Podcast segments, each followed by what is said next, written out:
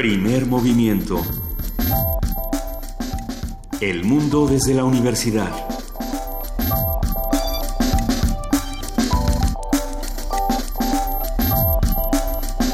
Muy buenos días, son las 7 de la mañana con 5 minutos. Es viernes 21 de octubre y estamos iniciando una vez más con primer movimiento. Querido Benito Taibo, buenos días. Querida Luisa Iglesias, es un inmenso privilegio poder estar contigo como todos los días y con nuestra queridísima jefa de información, Juana Inés de ESA. Hola Juana Inés. ¿Cómo están, Benito Taibo, Luisa Solo Iglesias? faltaban los- el coro angélico. El coro angélico, pues sí, ahí vamos, ahí vamos con este día. Es un viernes interesante, creo que hay muchas noticias eh, de todos los colores y también con todas las emociones. Así como hay muy buenas noticias, también las han habido malas, pero creo que también podemos tomarnos el tiempo, como nos dijo ayer Alberto Betancourt, de reír y de tratar de hacer eh, un ejercicio lúdico para, para generar esperanza en este país y en este programa. Completamente de acuerdo. Ayer ganó Pumas 8-1. ¿Ve? Por O ejemplo. sea, eso es, eso es muy ¿8-1? bueno. Sí, ¡Qué partidazo! partidazo, creo. No voy a decir lo que estaba pensando, pero sí 8-1. No, es que no lo vi, pero sé que ganó 8-1. pues sí, pero Contra qué bueno este que no equipo lo de- vimos. De Trinidad y Tobago. Si alguien lo vio, díganos si hubo algún momento rescatable. ¿eh? En un 8-1, pues 8 goles. Pues sí, pero no. O sea, es... Sí, pero no, pero sí, pero es no. como de Charlie Brown. Sí, sí, es como Charlie Brown. Y sin portero del otro lado. Ve, ganamos 8-1, me da exactamente lo mismo. Eso llena mi ánimo. Luego, ayer hubo una cena de beneficencia en Nueva York, una muy- que se celebra Ah. todos los años, con el cardenal de Nueva York sentadito ahí en medio y a sus lados Hillary Clinton y Donald Trump. Que eran los encargados de la diversión. Eh, eh, Hay que Exactamente. Ay, qué Porque de eso sujetos. se trata. Esta cena un poco, la lógica es que los dos candidatos se tiran ahí cacayacas y bromean, etcétera, etcétera. Pero eh, parece ser que la declaración de, de Cardenal al salir fue nunca había estado en un sitio más gélido. Así debe ser el infierno. Ay. O sea, sí parece que estuvo tenso.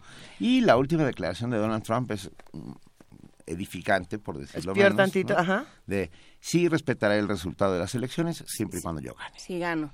Pero no, eso no lo dijo Oigan, de broma, eso no, lo dijo claro no. en la mañana. Pero pensando en eso, yo me puse el día de ayer a, a tratar de, re- de releer y de, de revivir un poco la historia de la política y de la democracia en Estados Unidos, eh, precisamente hablando eh, de lo que se decía de si estaba en riesgo o no la democracia estadounidense, ¿no? Cuando se hacían este tipo de declaraciones, que era lo que decía Hillary Clinton.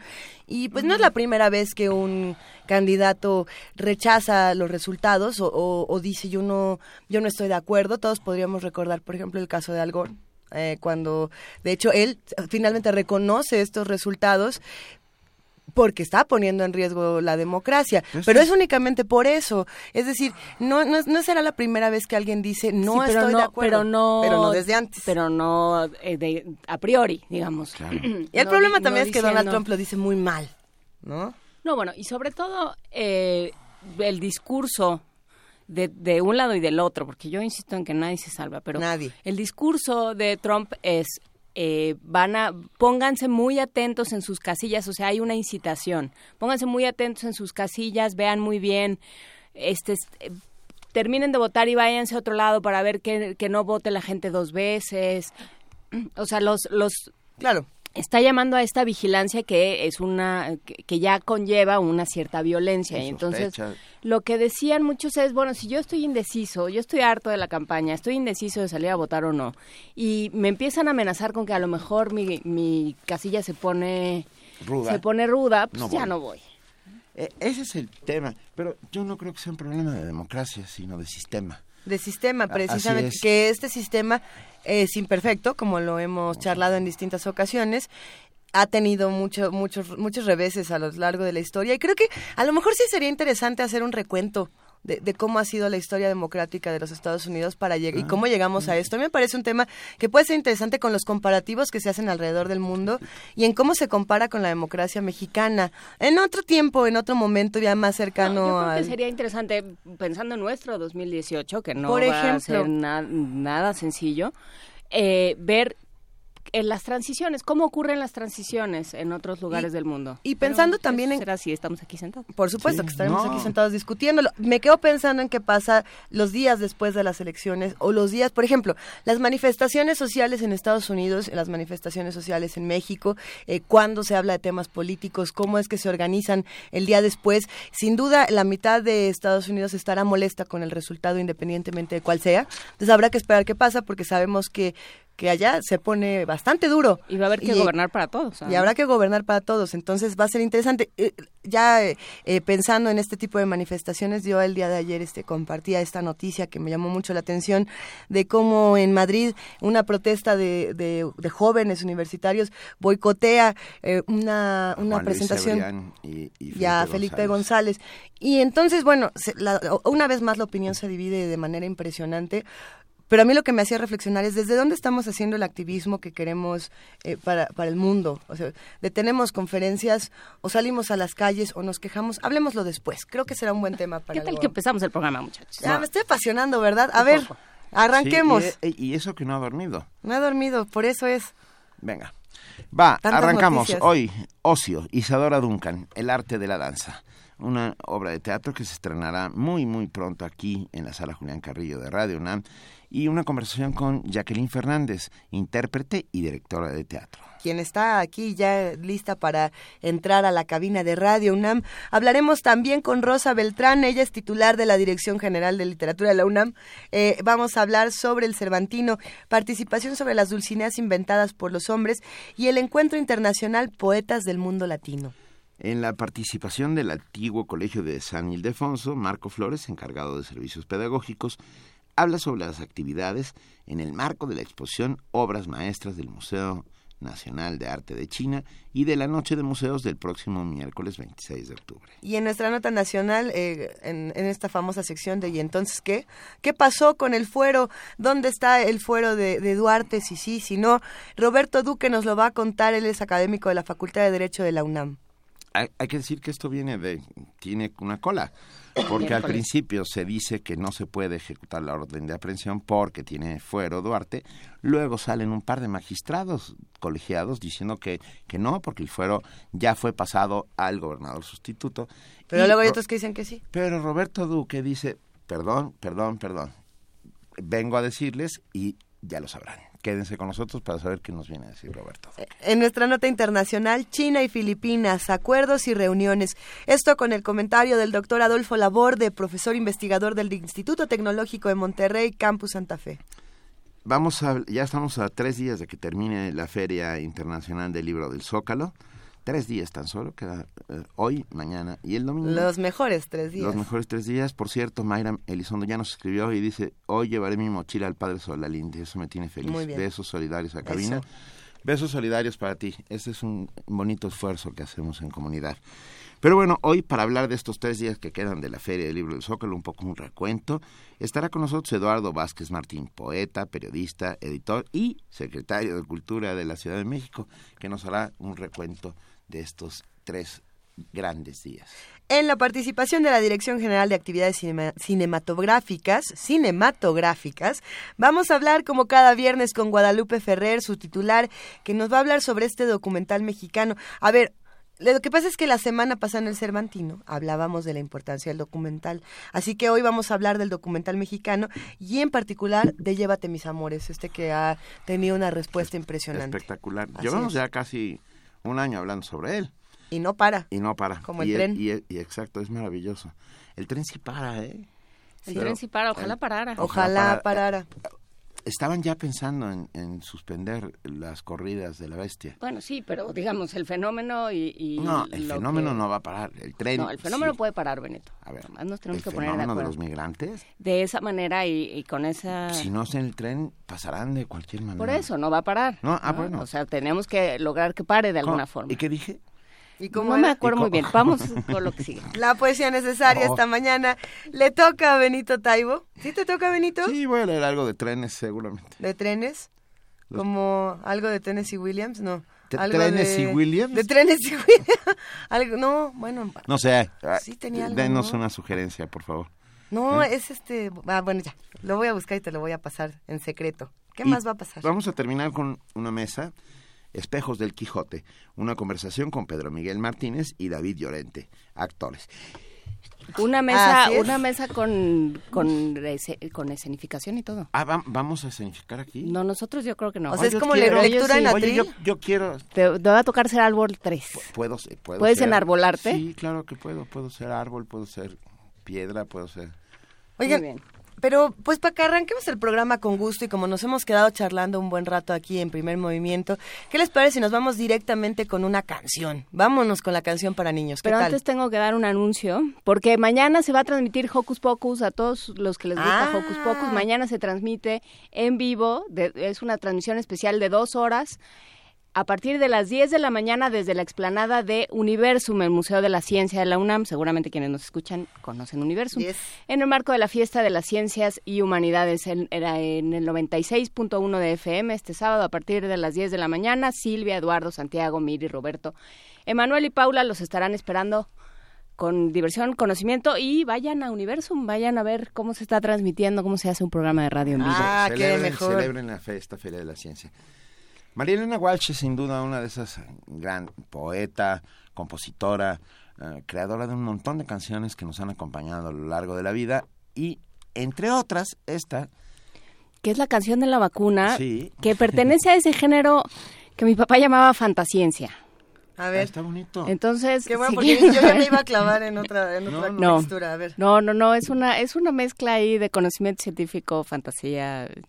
Está divertido. Pues venga, Eh, estamos completamente convencidos de que hay que vacunar a los niños. Gracias a gente como Jonas Salk, inventor de la vacuna de la polio, Y a estamos los to- adultos. todos caminan. ¿Y a los qué? A Y a los los adultos. adultos. Claro, y a los adultos, pero a los niños. Bueno, va. Es que si el adulto no se vacunó, le va a pasar el moco.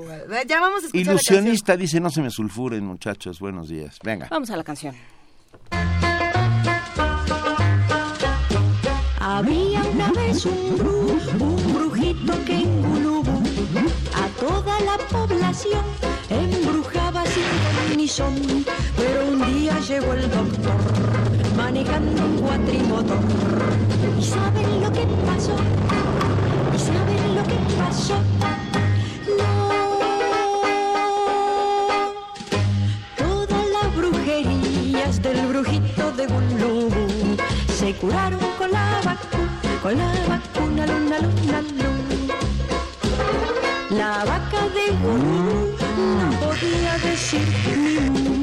El brujito la embrujó y la vaca se enmudeció. Pero entonces llegó el doctor manejando un cuatrimotor. ¿Y saben lo que pasó? ¿Y saben lo que pasó?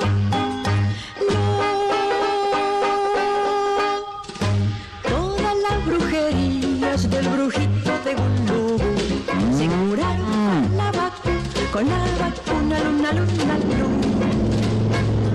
Los chicos eran muy bu- burros todos en Gulubú. Se olvidaban la lección o sufrían de sarampión. Pero un día llegó el doctor manejando un cuatrimotor. ¿Y saben lo que pasó? ¿Y saben lo que pasó?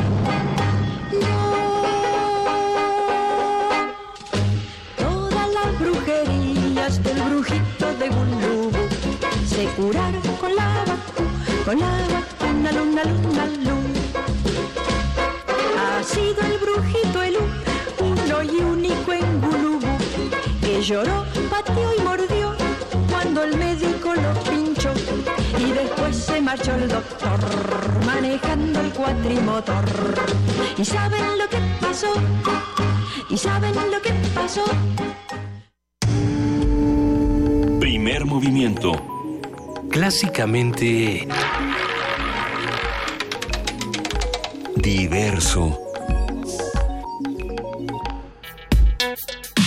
Viernes de ocio. 7 de la mañana, 19 minutos, arrancamos con nuestra primera conversación. La innovadora técnica dancística de la bailarina estadounidense Isadora Duncan rompió la rigidez del ballet clásico y sentó las bases para la danza contemporánea en el siglo XX con sus movimientos libres y llenos de fluidez. Además, Duncan utilizó música de concierto que originalmente no había sido compuesta para ser bailada, con lo que su influencia en el arte de la danza es innegable. A mí me prometieron que iban a traer todas sus bufandas, este, sus pañoletas con cochecitos, ya después vamos Yo a dejé charlar. el Bugatti abajo. ¿Sí? Sí, ah, bueno, ya estamos quieras listos. damos una vuelta. Ahorita vamos. Deja-. Déjame envuelvo de la manera correcta. Vale. Para celebrar a la madre de la danza moderna, como ha sido llamada Radio UNAM, abre sus puertas para presentar un homenaje a Isadora Duncan, con un espectáculo interdisciplinario que incluye fotografía, narrativa, música clásica, movimiento escénico y danza original del artista, con la que se pretende dar a conocer la vida y obra de esta legendaria y maravillosa bailarina. El evento se realizará el próximo sábado 22 de octubre en la sala Julián Carrillo a las 7 de la noche a las 19 horas. Y para darnos más detalles sobre esta puesta en escena y hablar del personaje que es Duncan y sus representaciones artísticas, hoy nos acompaña aquí en la cabina de Radio UNAM Jacqueline Fernández. Ella es intérprete y directora de teatro. Jacqueline, bienvenida, ¿cómo estás? Muy bien, muchas gracias por invitarme, estoy encantada. Nos da No, mucho no, gusto, de verdad. A ver, para nuestros amigos, porque aquí entre nosotros nos reímos un poco hablando de Isadora Duncan, muy amablemente porque la recordamos Es con con, cariño. Sí, claro. cariño. Pero cuéntanos y cuéntales a nuestros amigos que hacen comunidad, ¿quién fue Isadora Duncan? Ay, pues eh, la describieron muy bien, pues es la innovadora de la danza moderna, ¿no? No había otras am, corrientes dancísticas, realmente creó su propia danza, su propia expresión, de, ¿no? No de la nada, tuvo sus influencias, pero vaya, tuvo esa valentía, ¿no? Para realmente ah, partir agua con, con su arte. ¿Qué, qué es lo que, desde tu punto de vista, Jacqueline, hace que, que su movimiento, que, que, que toda su expresión artística sea única?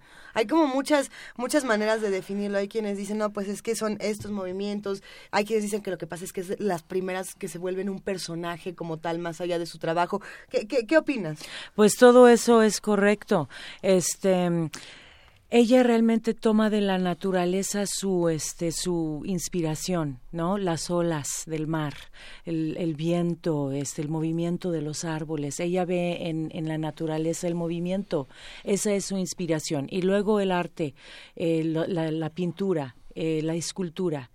¿no? Que es realmente su mm, influencia estética como movimiento, por eso se vestía con túnicas griegas, todo esto, porque recordaba la cultura, ¿no? Que para ella, este, pues era la máxima cultura de Occidente y que era su influencia para todos nosotros que están de este lado del planeta, ¿no? Claro. Este, eh, eso, entonces, y también era docente, ella creó sus, sus escuela, su escuela de danza, que es por lo que tenemos el legado de sus danzas, por estas alumnas que vivían con ella, etcétera, era como una Montessori, eh, toda su filosofía de educación para los niños, etcétera. Este también fue una mujer que vivió su vida como quería y con todas las consecuencias que esto implicaba, ¿no? Por, des- por, por la época en la que vivía. Sí, justamente me quedé pensando en eso, más allá de haber eh, trascendido en el mundo de la danza, también en, en- ay, perdón, en un tiempo oscuro, eh, hermético, eh, de dobles morales, eh, Isadora Duncan es una mujer libre, una mujer libre que eh, representa lo mejor de su tiempo y que se atreve a hacer cosas que nadie se había atrevido hasta ese instante. Exactamente, eso es, eso es de mucho valor, eso requiere mucha valentía. Una mujer para tener una, un, un hijo por sí misma, ¿no? Este, sin marido, Sin un ma- claro, eh, sin y marido. no por y no por porque no nadie se quería casar con ella, sino porque no creía en ese en esa institución. ¿No? Ella decía, ¿por qué me van a imponer algo? Así como la danza, ¿por qué me van a imponer el ballet clásico? Yo no quiero bailar el ballet clásico, yo quiero bailar de otra manera.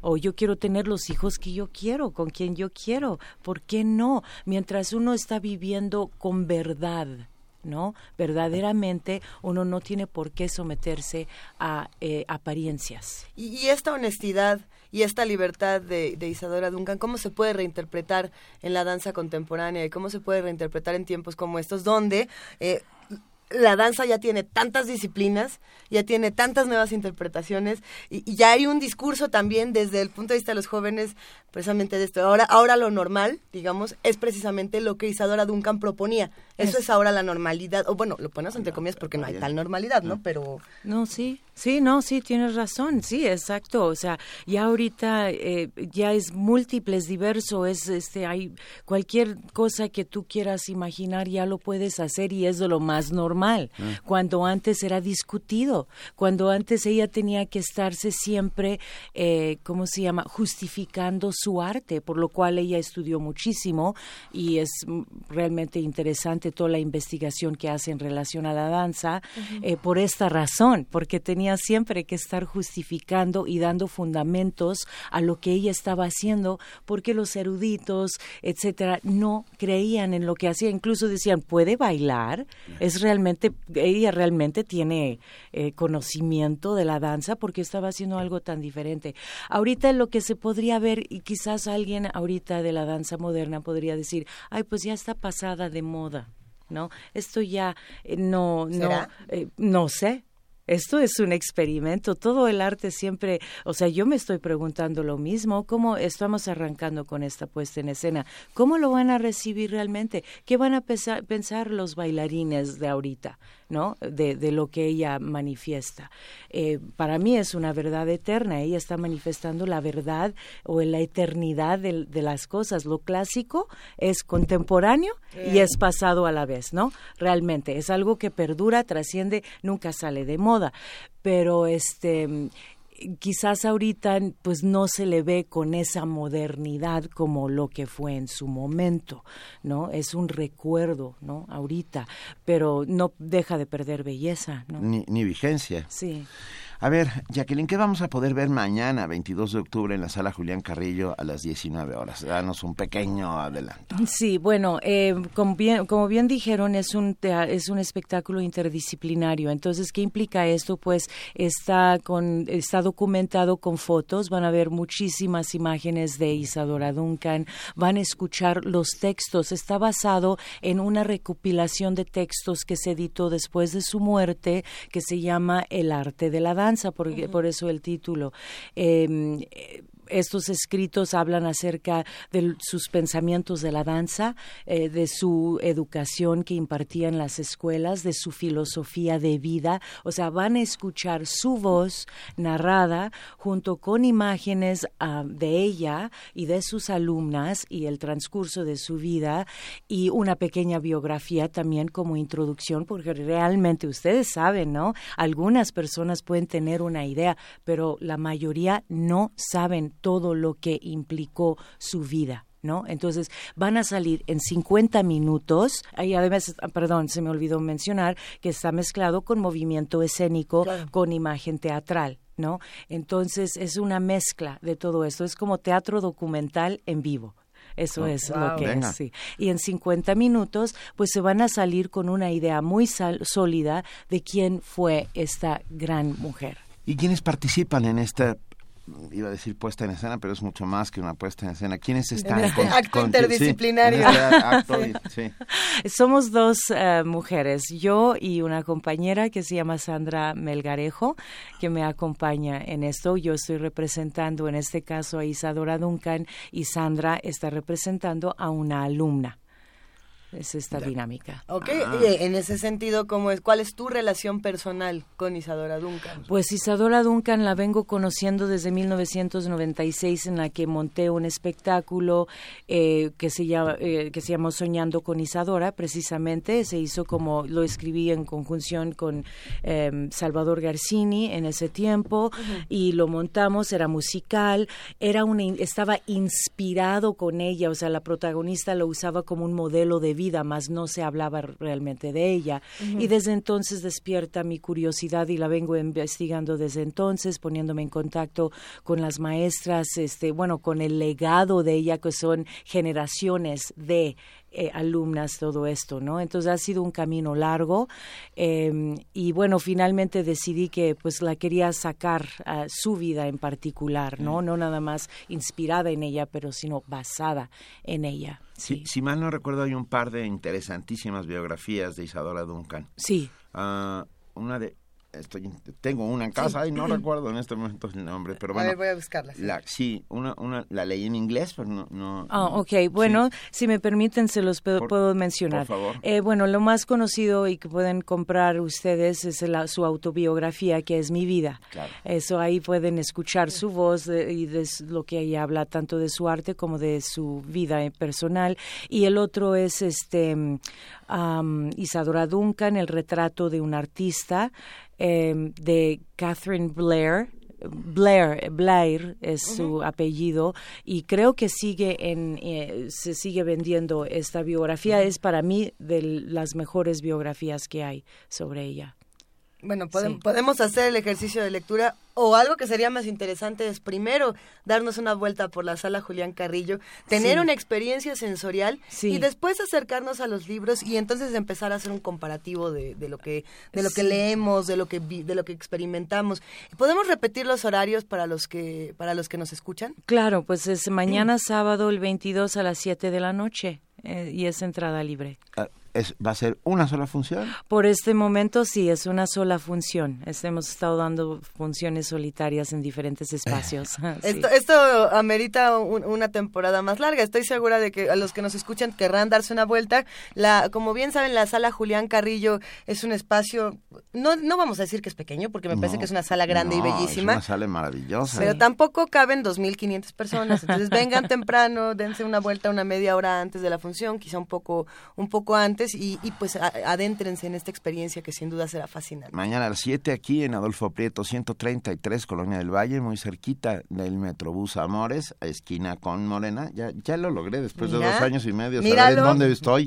¿Dónde ¿Eh? estamos? ¿Dónde estamos? Ah, Jacqueline Fernández, mucho, mucho éxito. esperemos, esperemos que haya muchos que se acerquen a, a redescubrir a Isadora Duncan, que fue la redescubridora del cuerpo.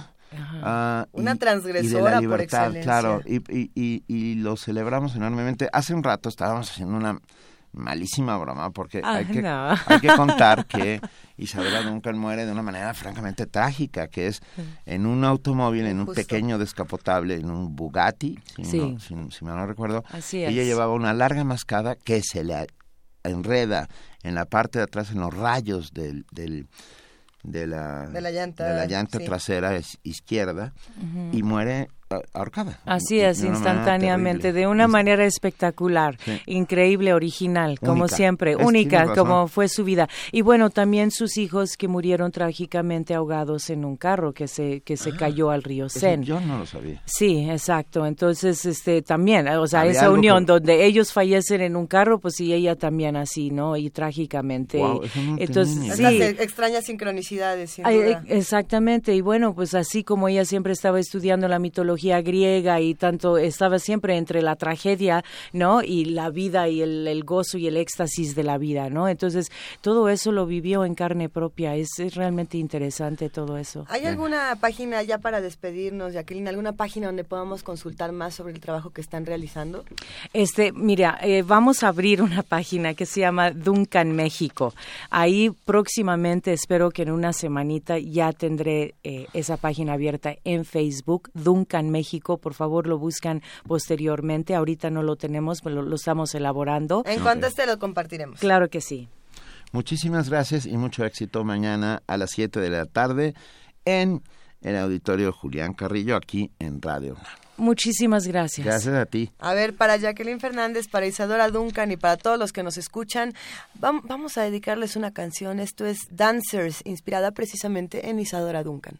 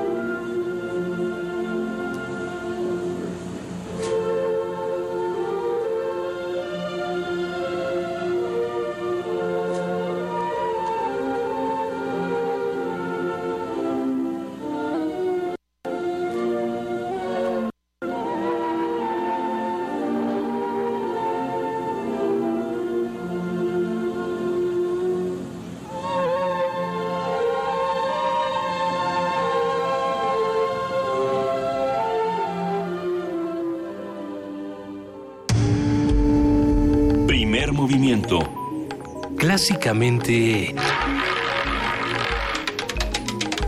Diverso. Lo que acabamos de escuchar, Dancers, esta, esta versión inspirada precisamente en Isadora Duncan, a ver, se escuchaba así porque es precisamente del vinilo original. Esperemos que hayan disfrutado y que sepan también que estos audios extraños que logramos conseguir y que, y que de pronto se cruzan entre nosotros con quizá algunas eh, debidas, ¿cómo que será? No son fallas, son como vestigios históricos, ¿no? Cuando ya tienen como este rayoncito. ¿El surco? Eso, eso a mí me fascina escucharlo y también tener como esta experiencia cercana Sensorial. A lo, a, lo, a lo que todavía nos queda, ¿no? Como agarrarnos de estos Yo amo los discos de vinil. Sí. ¿Eh? Digo, a mí se me rayan cada... No, bueno, se rayan. Pero se tienen que rayar, si no, ¿cómo? Yo, yo logré destruir más de un disco de tanto haber sido escuchado, ¿eh? Qué bueno. Qué bueno. Los discos están para rayarse y para disfrutar. Tenemos un segundo, ¿eh? Tenemos un segundo para que nos cuentes. Mis padres me trajeron el álbum blanco de los Beatles de Londres. Ajá. y pues bueno, yo era el único de la cuadra que lo tenía. Entonces, nos echamos, bueno, duró un mes, un mes y pico, porque lo poníamos día y noche una y otra vez. Y, y así, eh, cada, cada vecino hacía reuniones vecinales. Y entonces el, el disco. Por supuesto. Yo era un niño. Eh, pero eso está bien. Te puedo asegurar que los Beatles lo agradecen donde quiera que se encuentren la mitad de los Beatles lo, lo, agradecen. Hay, hay, historias, me parecen muy bellas de, de, los discos de vinil. Yo, esto, esto por ejemplo a mí no, le, no me tocó, pero le tocó a muchos familiares y estoy segura que a lo mejor a alguien que nos escucha le va a haber tocado la moda de escuchar los discos al revés, los viniles al revés. y de cómo todos y cada uno de ellos... satánicos? Por supuesto. No satánicos, había mensajes de todas las clases, ¿no? Misterios que, que se ocultaban en el vinil. Entonces uno le daba la vuelta y todos los discos de las casas acaban rayoneados. Y hay un libro muy bonito que voy a voy a conseguir, no recuerdo ahorita cómo se llama. Déjenme, denme un segundo para recordarlo. Y, hasta lo podremos regalar, que habla precisamente de eso, de la historia de, de, los viniles en México y de cómo en nuestro país nos relacionamos con la música en los 50, 60, 70 y demás. Tenemos eh, boletos, tenemos regalos. La Secretaría de Cultura nos regala cinco pases dobles para la obra Cuando había granadas en noviembre. Este sábado, mañana, sábado 22 a las 19 horas, en el Teatro El Galeón del Centro Cultural del Bosque. Ah, una obra de teatro del... A ver, está interpretada por Leticia Guijara, Raúl Briones y Antonio Saavedra. Y es de Leticia Guijara. Leticia es una ah. gran, gran actriz que yo no sabía que ya estaba entrándole a la dramaturgia. Ya le había dado la vuelta al escritorio. Ah, así es, ¿verdad? No le da la vuelta al escritorio, es una, es una gran imagen. Pues bien, tenemos cinco boletos para mañana para ver cuando había granadas en noviembre de Leticia Guijara, eh, dirigida por Mario Espinosa. Ustedes saben quién es Mario Espinosa. Nuestro amigo. Saludos a Mario Espinosa. Hola Mario, Espinosa. Con Leticia Guijara, Raúl Briones y Antonio Saavedra. Mañana a las 19 horas en el Teatro del Galeón. Tenemos cinco pases, van, van por Twitter, porque ayer decían, y ya no dan nada por Twitter, pues, ¿qué creen que sí damos por Twitter? ¿Cómo ven que sí? Su nombre completo, por favor, porque para eso Vania es muy atingente. Muy estricta. Cuidadosa. Ruda. o sea, pongan su nombre completo. Para pues. bien, ser para bien, Para bien. Su nombre completo más el hashtag Granadas en noviembre a los cinco primeros que nos escriban y se van mañana al teatro al foro El Galeón, que la verdad es uno de los teatros más bonitos que hay en este país. Nunca dijimos quién era Mario Espinosa, nos quedamos ah, en que... Bueno, Mario Espinosa es actor, es director de teatro y es director del centro, ¿Ya cómo se llama? ¿Centro, Universitario de Teatro? Sí. No. Sí, Ah, no, porque ya es facultad. Es lo que estoy, pero estoy tratando de buscarlo desde hace la escuela, rato y como es la escuela no de teatro. Es la Escuela Nacional de Teatro. Escuela Nacional ¿Sí? de Teatro. Estoy casi segura, pero ¿por qué no nos vamos a una nota? Lo averiguamos y damos la información como debe ser. Y los que nos escuchan, si pueden salvarnos de nosotros mismos, escríbanos con esta respuesta. Mientras tanto, en los próximos años la población mundial podría llegar a los 8 mil millones de habitantes, lo que representaría escasez de agua, alimentos y otros recursos naturales. Todo esto que se habló en el Foro 2020, nuestro compañero Jorge Díaz lo ha registrado y preparó la siguiente nota. La población mundial llegará a 8 mil millones de personas en los próximos años, lo cual aumentará la demanda de viviendas, servicios, alimentos y recursos naturales como el agua. La doctora Marisa Masari, investigadora del Instituto de Ecología de la UNAM, participó en el Foro 2020 organizado por la Fundación UNAM, donde se analizó el problema de la escasez de agua y las reservas urbanas. Este es el número de habitantes en la Tierra, 7 mil millones de habitantes. Y ese número no para. Tenemos aquí el dato de 2014-2016. Y México, con 129 millones de habitantes, ocupa el 1.73% de la población mundial. Y el problema del agua, al menos en la Ciudad de México, es preocupante. Si en los años 60 se podía vivir del líquido superficial, ahora se hacen intentos de obtener el recurso subterráneo, sin contar el traslado del Cutzamala o el río Lerma. La doctora Masari explicó que la distribución de líquido es inequitativa porque no exigen criterios claros para su uso humano, de riego o uso industrial. Cuando el término sustentabilidad comenzó a usarse, los expertos se referían a la necesidad de crear políticas públicas que aseguraran condiciones de preservación natural que beneficiara a tres generaciones. Sin embargo, hoy en día eso ha cambiado por el incontrolable crecimiento poblacional. Cuando se habla de sostenibilidad, primero se hablaba de tres generaciones. Estoy hablando de mis papás, de mí, de mi. Cinco generaciones se habló después, estoy hablando de mis abuelos, de mis papás, de mi generación, de la de mi hija y espero de la Pero ahora se habla de siete generaciones, donde estamos considerando no solo que les estamos dejando a los hijos de la sino a dos generaciones. Masari se refirió al mundo que dejaremos a las generaciones posteriores con un panorama desolador. Para Radio UNAM, Jorge Díaz González.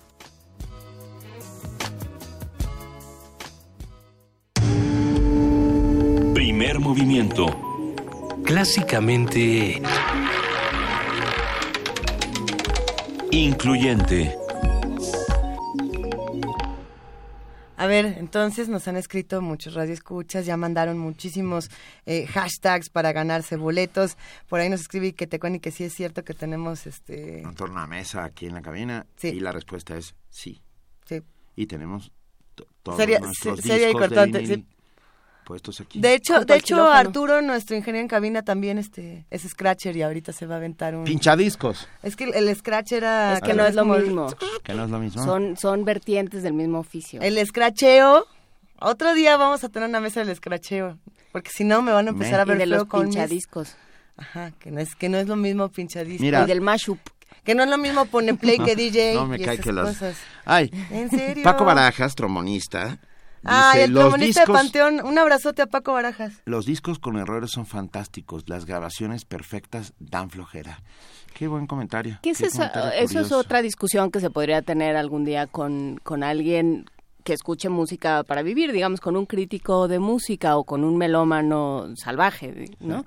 ¿Qué pasa cuando tomas estas grabaciones y las limpias y las limpias y las pules a tal grado que ya quedan, quedan prístinas y perfectas? Esta, Entonces, esta, ¿qué se pierde ahí? es- esta misma conversación la acabo de tener hace unas realidad. semanas con el hijo de, de Toledo, el doctor Lacra, que es el famoso tatuador, pero que también es el famosísimo melómano. Y eso es bien interesante porque su colección de viniles es, es avasalladora. Y bueno, lo que él decía era precisamente eso, la mugre que hay en... No, no, bueno, no uso la en la palabra aguja, ¿no? Pero pues, sí, Pero era- El sí. polvo que se acumula en el sur. Hay un sonido muy particular y sobre todo en ciertos tipos de discos. Pero lo vamos a discutir después de escuchar lo siguiente. A ver, esto es Nardis.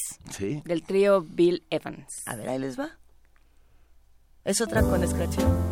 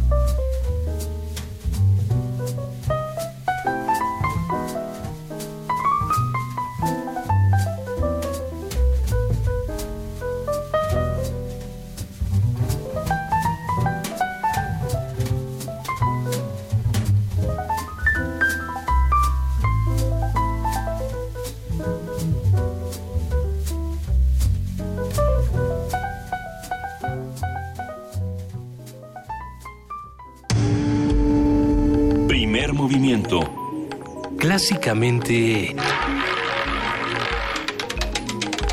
diverso. 7 de la mañana con 50 minutos y después de tener estas disertaciones musicales sobre la era del vinilo, en la no era del Y, vinilo. y el muñeco Larín, porque ya aquí ya llegamos a No, un bueno, ya estábamos en Susanito Peñafiel y Somellera, una cosa muy salvaje. Ya después les vamos a explicar qué quiso decir lo que le- cuando hablábamos del muñeco Larín. Y yo estaba buscando quién hace la música. Vince Guaraldi hace la música de Charlie, De Charlie Brown, Brown. porque dijo, Creo que es Edgar Eduardo Chávez. Lima, y Eduardo la- Lima. que la música le recordaba a Charlie Brown. Al rato ponemos algo de la música Ay, de sí. Charlie Brown. Era una joya. Bueno, venga, pero ya tenemos en la línea y lo agradecemos inmensamente a la doctora Rosa Beltrán, titular de la Dirección de Literatura de la UNAM, que nos va a hablar sobre el Cervantino. Muy buenos días, queridísima Rosa Beltrán. Muy buenos días, ¿cómo están ustedes? Estamos muy, muy bien. ¿Cómo estás tú? Muy bien también, feliz, eh, porque, bueno, el hecho de que se detenga una ciudad y se entregue al teatro, a la literatura, a la música, durante prácticamente tres semanas, es Mm. algo francamente, eh, pues, Admirable, ¿no? y, Y y casi insólito. Insólito. Para algunos eh, se trata de un acto de locura. El emblema de este año es de la locura a la imaginación y, y creo que sí, que se cumple cabalmente cuando ves todas las plazas llenas, las calles llenas, que la gente sigue en la noche yendo a la ópera de cámara, eh, que se llenan las mesas, que hablan eh, sobre literatura, que la gente participa y todo en torno al Quijote eh, porque parece que el Quijote además es una pieza que se puede adaptar prácticamente para lo que sea.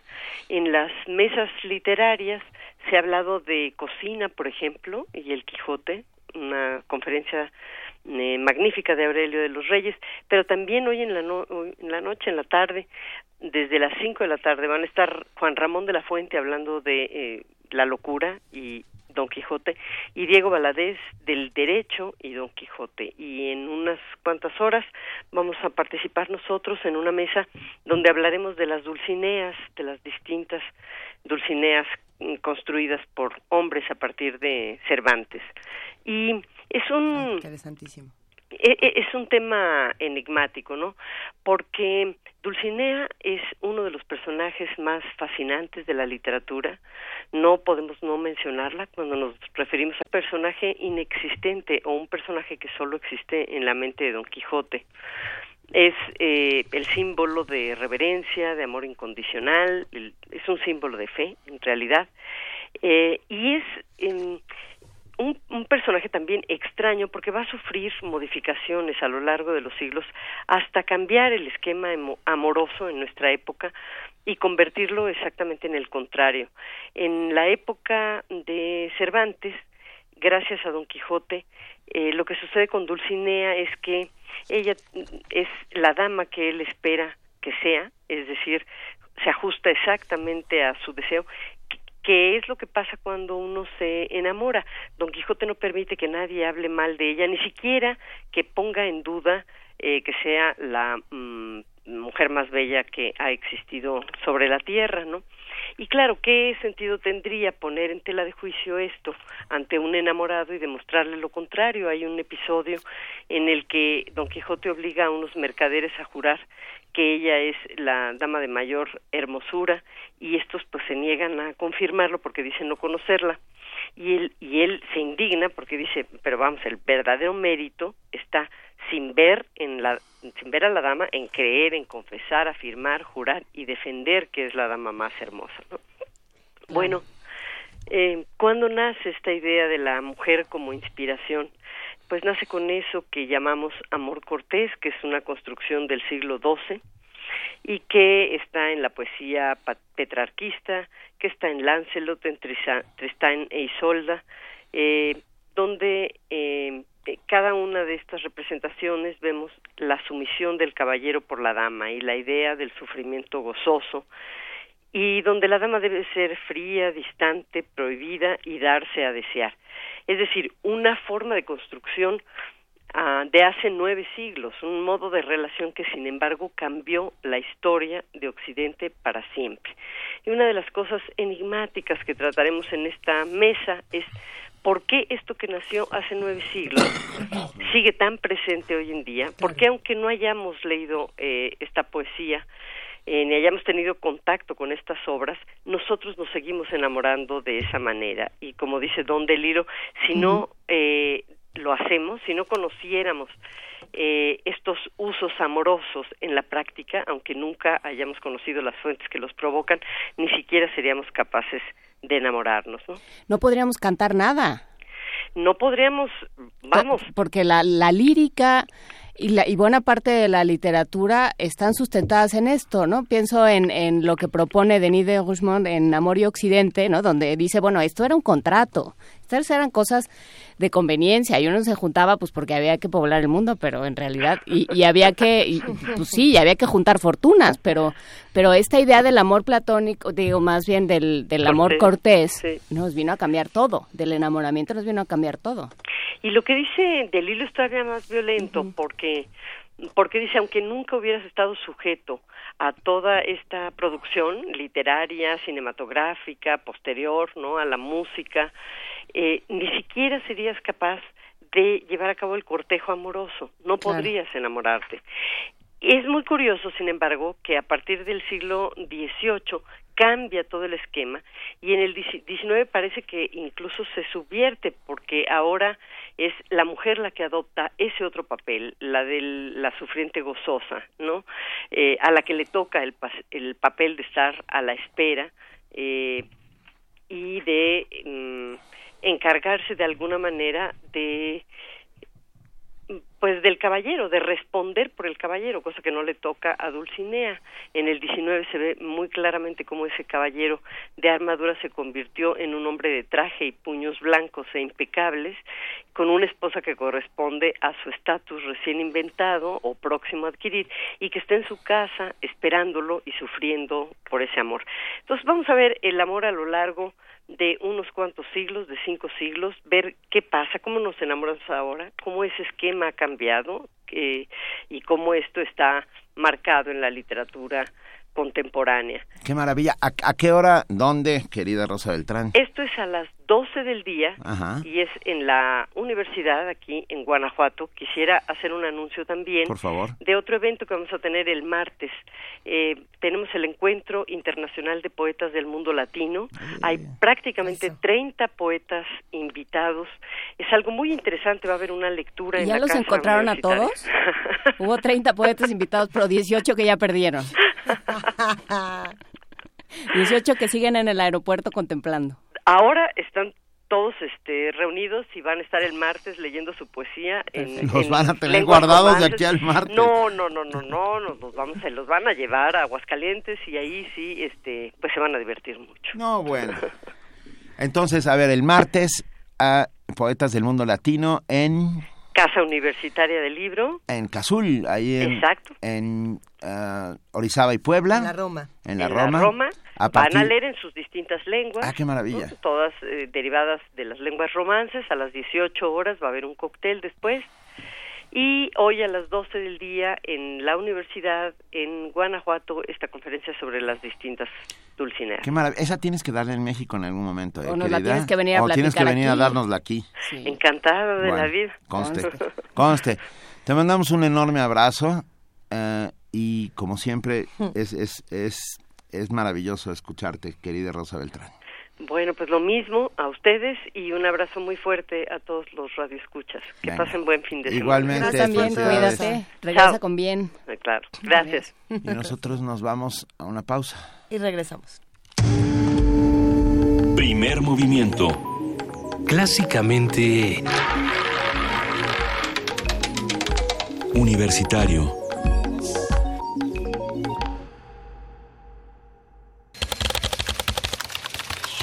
Informativo. La UNAM. El ahorro de energía eléctrica no solo implica cambiar focos o apagarlos, hacen falta acciones más eficientes como campañas permanentes a través de las cuales la gente tome conciencia de la importancia tanto económica como ambiental de hacer un uso óptimo de este recurso, destacó Augusto Sánchez Cifuentes, académico de la Facultad de Ingeniería de la UNAM. Es importante porque en horario de verano viene oscureciendo como hasta las 8 de la noche, un poquito después de las 8 de la noche ese poquito después nos ayuda mucho. Para las 8 de la noche se deja de usar mucha energía eléctrica y es cuando entra poquito después el alumbrado público. No se encima el alumbrado sobre lo que están consumiendo yo en la oficina. Es una medida que, que sí ha servido.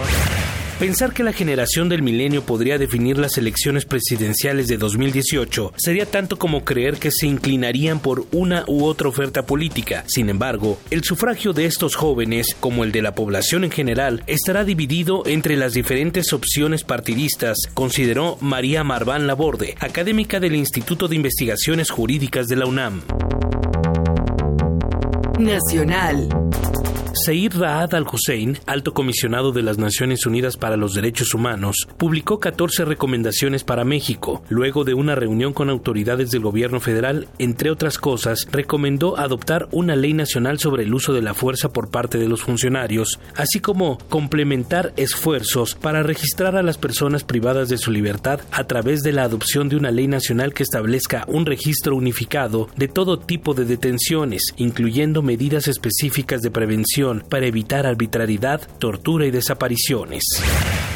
La Asociación Alto al Secuestro informó que de diciembre de 2012 a la fecha han perdido la vida 7% de las víctimas de plagios. Los estados con mayor incidencia fueron Veracruz con 37 secuestros, Estado de México con 34 y Tamaulipas con 15. Habla Isabel Miranda de Wallace. ¿Cuál es el problema? Ellos lo tipifican como privación ilegal de la libertad y no como secuestro. Ahí sí lo digo abiertamente, es una simulación y es una situación política de no incrementar las cifras del secuestro en algunos estados. Patricia Chemor Ruiz, secretaria general del Consejo Nacional de Población, adelantó que colaboran con las autoridades en el modelo educativo para que en los libros de texto se incluya la educación sexual integral de acuerdo a la edad de niños y adolescentes. Dar la información a las niñas y a los niños de acuerdo a su edad eh, e ir construyendo en ellos una toma de decisión importante desde mi cuerpo, lo conozco, nadie lo puede tocar, etcétera. Por su parte, Javier Domínguez del Olmo, jefe de salud sexual y reproductiva del Fondo de Población de la ONU, pidió desmitificar el tema. La educación integral de la sexualidad es vista desde el Fondo de Población de Naciones Unidas como un instrumento fundamental para el ejercicio de los derechos humanos, que se ha visto como un instrumento de desarrollo de las personas y que se desmitifique como muchas veces se hace en el contexto de algunos grupos en el país. Economía y finanzas.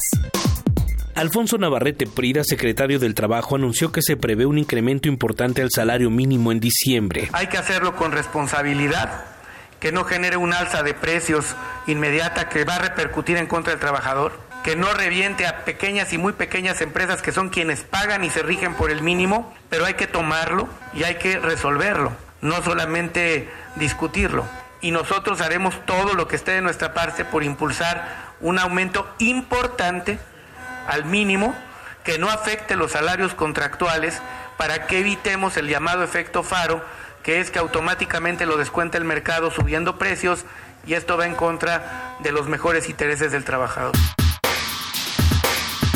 Internacional. El mundo en 2030 depende de cuánto defendamos hoy a las niñas de 10 años, afirmó Laura Lasky, jefa de salud sexual y reproductiva del Fondo de Población de las Naciones Unidas. En muchos, muchos lugares del mundo se cosifica a las niñas. En muchos lugares esto significa de que a las niñas se las saca de la escuela. En muchos lugares significa de que se las casa contra su propia voluntad. Y en muchos otros lugares significa de que no se las deja ir solas por el barrio, por ejemplo, cuando antes tenían la libertad de ir por el barrio, ir a jugar con una amiga, pero ahora se las condena un poco a estar en la casa, a ser controladas. En muchos otros lugares del mundo es el momento en que se les practica la mutilación genital femenina. Hasta aquí el corte, en una hora más información. Radio UNAM, clásicamente informativa. Dejar huella en cada aula de la UNAM es un deber de un verdadero Puma. Deja tu huella y apoya Fundación UNAM a de cara a miles de universitarios. Súmate 5340-0904 o en www.funam.mx. Contigo hacemos posible lo imposible. Este mensaje es para ti. Hoy te queremos dar las gracias por no olvidar tu responsabilidad ciudadana. Muy pronto, lo que empezó como una idea se convertirá en una realidad. A ti, que propusiste y decidiste un proyecto para mejorar tu colonia con el presupuesto participativo y a quienes decidieron representar a su colonia o pueblo. Ahora es tiempo de darle seguimiento al proyecto ganador. Ya hablaste por tu colonia, ahora exige que se cumpla. Te esperamos el próximo año con una nueva idea. Instituto Electoral del Distrito Federal. ¿Necesitas difundir tus proyectos? ¿No sabes cómo aprovechar la web? Inscríbete al curso Comunicación Estratégica en Redes Sociales del 8 de noviembre al 20 de diciembre. Aprende a crear contenidos. Administra, crea y gestiona estrategias de promoción en la web 2.0. Informes y preregistros al 5536-9699 y al 5871-8735. Más información en www.acatlan.unam.mx diagonal Radio UNAM. Ven, estás a unos clics de cambiar tu proyecto. Radio UNAM y la FES Acatlán invitan. Abrir puertas. Perder el miedo. Abrazar lo nuevo. Aprender. Especializarte. Basta que quieras dar el paso. Atrévete con los cursos y diplomados que la UNAM tiene para ti. Ingresa a docencia.tic.unam.mx y lánzate a una nueva aventura que cambiará tu vida. Vive plenamente tu vida digital. Dirección General de Cómputo y de Tecnologías de Información y Comunicación, UNAM. La Feria Internacional del Libro Infantil y Juvenil creció y se muda al Parque Bicentenario, Avenida 5 de Mayo 290, San Lorenzo Tlaltenango, Ciudad de México, del 11 al 21 de noviembre. Entrada libre. Alemania y Colima, invitados de honor. Más información en www.gov.mx diagonal cultura. Secretaría de Cultura, Gobierno de la República. Este programa es público, ajeno a cualquier partido político. Queda prohibido el uso para fines distintos a los establecidos en el programa. Sumérgete en la música del planeta. Encuentra las perlas acústicas en el Mapamundi. Salpicadas desde Radio Nacional de España, Mundofonías. Una producción de Juan Antonio Vázquez y Araceli Zigane, creada para divulgar los ritmos del mundo. Sábados 6 de la tarde, por el 96.1 de FM. Radio UNAM. Búscanos en redes sociales, en Facebook como Primer Movimiento UNAM y en Twitter como P Movimiento o escríbenos un correo a primermovimientounam@gmail.com. Hagamos comunidad. Eh, así es, hagamos comunidad a las 8 de la mañana con 8 minutos. Y qué mejor manera de hacer comunidad que comunicándonos a través de las redes sociales o del teléfono. Recuerden que Vania Nuche contesta en redes sociales y que Miguel está contestando todas las llamadas. Mándenle un abrazo, de, denle, denle, un abrazo radiofónico o telefónico. Ustedes elijan. A ver, también, también a Vania, y también a Frida, y también a Paco, y a Itzel, y a Arturo y a Juana Inés, y a, Benito, y a todo el mundo. A ver, vámonos a una nota. Hablemos en este momento de las muertes que se dan en las guerras sucias. Las dictaduras latinoamericanas tuvieron una fuerte, un, a ver, tuvieron un fuerte potencial para cometer crímenes de lesa humanidad, sin duda. El tema fue tratado en el encuentro Pensar la Muerte, este encuentro que organiza el Colegio Nacional. Nuestro compañero Antonio Quijano nos amplía la información. Con base en la doctrina de la seguridad nacional, países de América Latina, sobre todo en el cono sur del continente, implantaron regímenes de terror no solo avalados, sino con la participación directa de agencias de seguridad e inteligencia de Estados Unidos, señaló Pablo Yankelevich, doctor en estudios latinoamericanos por la UNAM.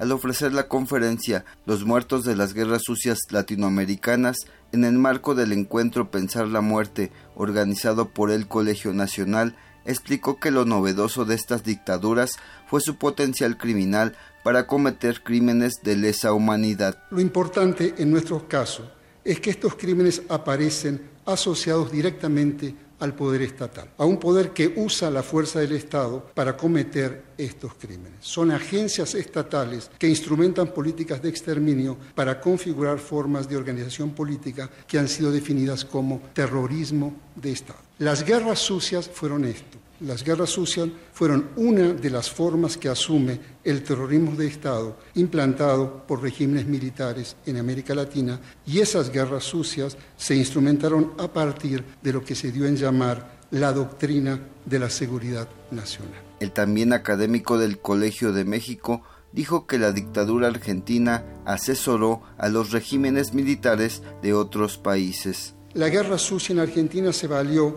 de viejos saberes y de viejas tecnologías, como por ejemplo la tortura, el asesinato, el secuestro, pero el secuestro con la aparición de los cadáveres, pero también instauró, y esta es la auténtica novedad, instauró una forma mucho más cruel, que es la desaparición. De acuerdo con la primera Comisión de la Verdad en esa nación, el número de campos de concentración en Argentina fue de 350. Se calcula que por los campos de concentración pasaron alrededor de 20.000 personas, el 90% fueron asesinadas y los organismos de derechos humanos tienen la emblemática cifra de los 30.000 desaparecidos. En el caso de Chile es distinto, ha habido distintas comisiones de verdad, eh, entre la primera que instituyó el presidente Olwin en el año 90, 1990, y la última que instituyó la presidenta Bachelet en 2009, pero los informes indican la existencia de 1.500 cárceles, de 40.000 víctimas y de estas 40.000 víctimas alrededor de 3.000 asesinados desaparecidos. El caso de Guatemala es mucho más espeluznante porque la guerra es mucho más larga, comienza a mediados de los 60 y termina a mediados de los 80. El informe de la Comisión de Verdad de Guatemala habla de 200.000 muertos y desaparecidos y entre ellos 23.000 ejecuciones arbitrarias y más de 6.000 desaparecidos. El experto señaló que paradójicamente en esos años México recibió entre 15.000 y 20.000 refugiados provenientes de Sudamérica, mientras que actualmente es cuestionado a nivel mundial por las cifras de desaparecidos que algunas organizaciones ubican en 27.000. También destacó que México fue el primer país en el mundo en extraditar a un criminal acusado por delitos de lesa humanidad a un país distinto a donde se cometieron estas violaciones. Se trata del exmilitar argentino Ricardo Miguel Cavallo, detenido en el aeropuerto de Cancún el 20 de agosto del 2000. Para Radio UNAM, Antonio Quijano.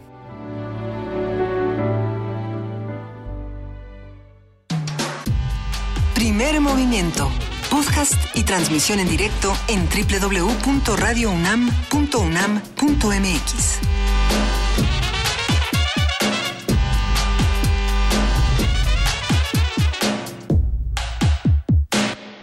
8 de la mañana con 13 minutos. Estamos aquí en primer movimiento discutiendo qué está ocurriendo eh, en otros espacios de la ciudad donde la universidad también se hace presente. Por eso esta mañana vamos a hablar con Marco Flores, encargado de servicios pedagógicos del antiguo Colegio de San Ildefonso. Marco, buenos días, ¿cómo estás? Estás ahí, Marco Flores. En un momento vamos a recuperar. Se fue con los poetas del mundo latino. se fue con los poetas. O a lo mejor también se fue a, estas obras maestras del Museo Nacional de Arte de, de China, que, que, se presentan en esta noche de museos. Ya saben que estas noches de museos son buenísimas porque uno puede dar un recorrido muy diferente. Marco Flores, ¿estás en la noche de museos? ¿Ya te fuiste hasta el miércoles? Hola, muy buenos días. Qué gusto escucharte, querido Marco. Como siempre, el antiguo Colegio de San Ildefonso planteando recorridos, talleres y distintas conferencias alrededor de exposiciones que dan muchísimo de qué hablar. Bueno, pues sí, efectivamente, el antiguo Colegio de San Ildefonso hace un gran esfuerzo por ofrecer al público diferentes actividades en torno a todas sus exposiciones y bueno, en el marco de esta increíble exposición, Obras Maestras del Museo Nacional de Arte de China, tenemos una serie de actividades para este fin de semana, para todos nuestros visitantes y bueno, para invitar también al público que se acerca al centro histórico.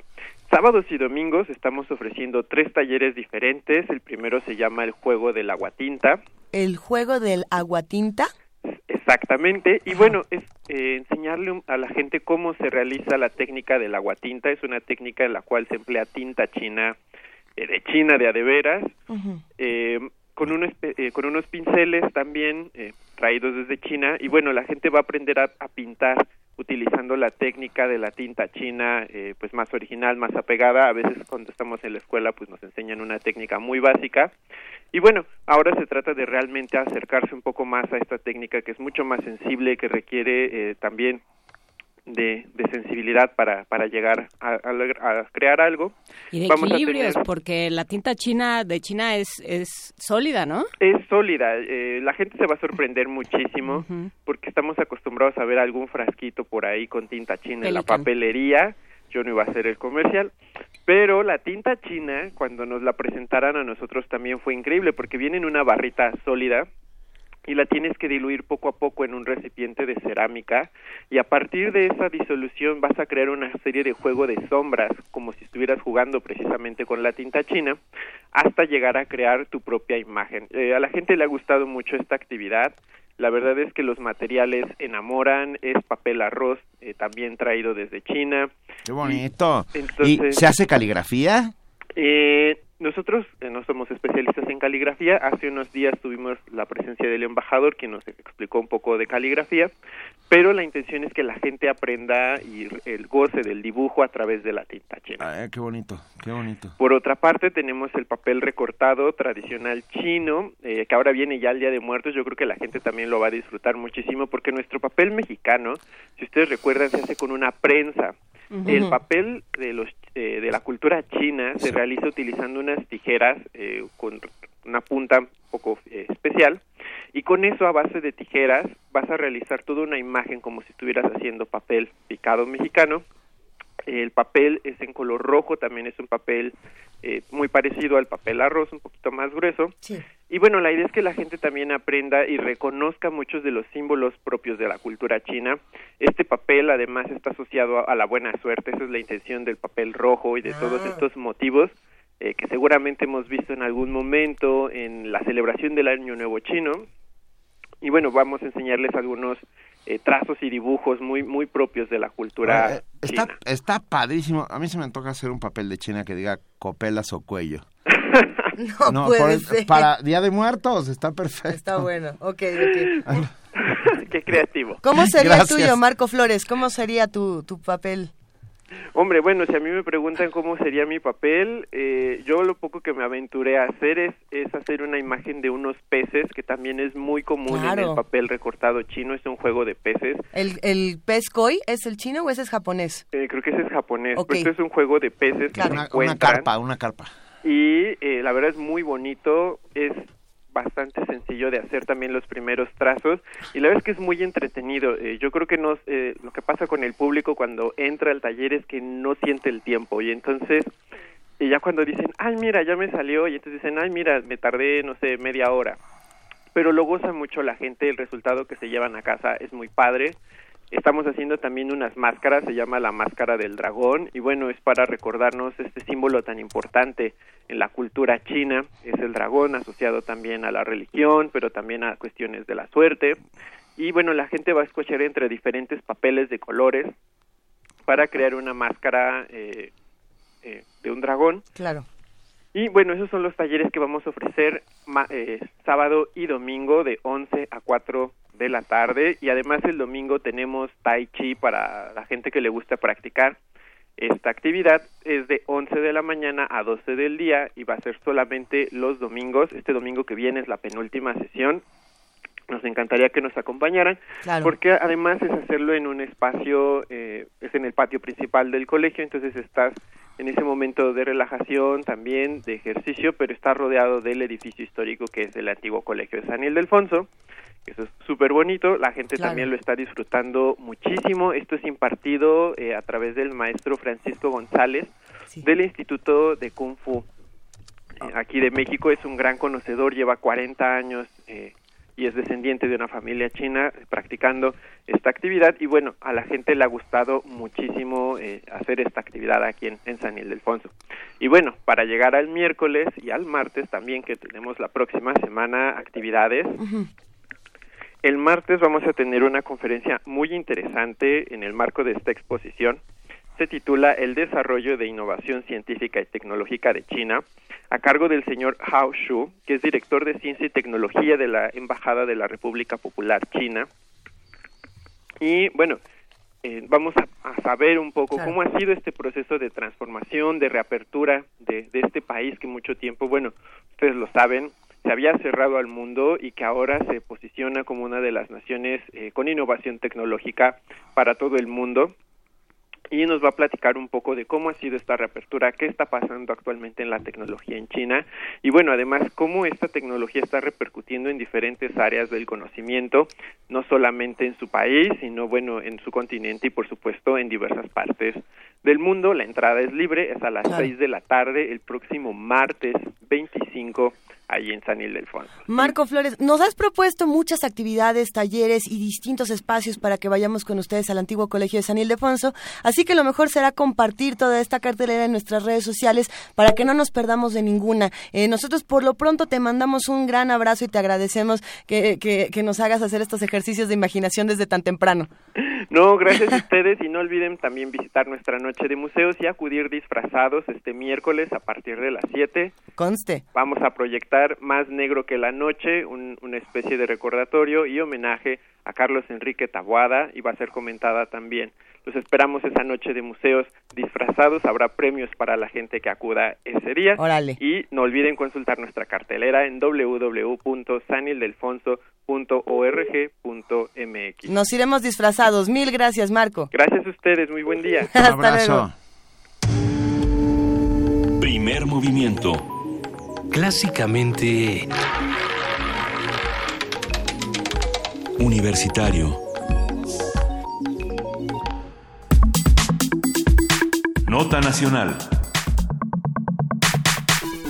Ante las dudas sobre la situación jurídica de Javier Duarte, el presidente de la subcomisión de examen previo de la Cámara de Diputados, Ricardo Ramírez Nieto, aclaró que el exgobernador de Veracruz perdió su fuero desde el momento en que Flavino Ríos Alvarado protestó como dirigente interino de la entidad. Ramírez Nieto explicó que dado que el fuero es correspondiente al cargo, en cuanto se asume el puesto de gobernador interino, este es a quien se le dota de dicha prerrogativa, pues no pueden existir dos fueros simultáneos para el mismo cargo, eso solo sucede en la iglesia. A ver, al dejar de estar en funciones, queda libre la facultad del Ministerio Público para ejercitar acción penal en contra de Duarte y la PGR tiene completa autoridad para ejecutar la orden de aprehensión girada. Pero todo el mundo sabemos que en cada historia hay más de dos versiones. Y tendremos una conversación justamente sobre ello en torno al fuero de Javier Duarte y al fuero en general con nuestro queridísimo Roberto Duque, nuestro uh, super constitucionalista de cabecera, académico de la Facultad de Derecho de la UNAM. Roberto. Hola Benito, qué gusto saludarlos, Luisa, Juana Inés, ¿cómo están? Bien, muy bien. Oye, a ver, ya, ya se armó un lío aquí, que si tiene fuero, que si no tiene fuero. Tú tienes otra versión. Sí, sí, claro. Eh, bueno, se armó un lío porque es- eh, esto que ha dicho el presidente de la sección instructora, que es algo así como el área de desafueros de la, de la Cámara de Diputados, es eh, completamente equivocado. A ver, eh, esta persona dice que el fuero sigue al cargo. Bueno, pues da la casualidad que aunque nos disguste mucho, cuando menos a mí me disgusta mucho el hecho, eh, es que eh, Javier Duarte sigue siendo gobernador de eh, Veracruz. Ah, por eh, sea cual sea su, su situación, él no renunció. La única forma de perder el fuero es perdiendo el cargo. Y la única forma de perder el cargo, o las únicas dos formas eh, en, en estos casos, son o la renuncia o precisamente el desafuero, que venga el procedimiento de desafuero y en consecuencia se pierde el cargo. O sea, él tiene que dejar de ser gobernador, ahorita es el gobernador constitucional electo por los veracruzanos eh, con licencia. Entonces, sí, al seguir teniendo el cargo, sigue teniendo licencia. Y si entró un gobernador interino, los dos tienen licencia. Eso pasó, déjame ponerte el ejemplo, Benito, eh, justo con el caso Bejarano. El caso Bejarano que todos recordamos, pues el apodado señor de las ligas, precisamente él había eh, fíjate la similitud con este caso. Él había pedido licencia en marzo de 2004 eh, mm, como diputado para hacer frente a las acusaciones que llovían en su contra, ¿no es cierto? Entonces, acepta la licencia Bejarano, entra su suplente y ocupa la curul, y a pesar de eso, eh, pues tiene que eh, desahogarse un procedimiento de desafuero, cosa que ocurrió. Y el 4 de noviembre, este diputado con licencia, Bejarano, eh, fue desaforado. Mientras tanto, su suplente, que era un señor Adrián Pedroso, ocupaba la curul. Los dos tenían fuero. Bueno, pues le quitan el fuero a Bejarano y solo hasta entonces, que eso es lo jurídicamente correcto, unos días después, eh, se libró, se obsequió la orden de aprehensión. Eso es lo jurídicamente correcto, justo lo que hicieron en el caso Bejarano. Puede ser impopular, por supuesto, porque el fuero tiene una enorme impopularidad muy bien ganada en México, pero es lo correcto. Entonces, tenemos ese antecedente que además eh, va con la lógica de lo que ha dicho la Suprema Corte. Es cierto que hay una tesis que ya tiene eh, muchos años, pero esa tesis de la Corte retrata la, la lógica del fuero. Fíjate, te, te, digo para, para cerrar esta, este punto ya. Eh, la Suprema Corte eh, ha dicho que la licencia no es más que un permiso para separarse del cargo, pero no un desafuero. Esto, esto es textual. Luego eh, dice, es necesario insistir en que la licencia concedida para separarse a su puesto no implica privación de su fuero. No se pierde con la licencia el carácter de representante popular. Esta es la lógica.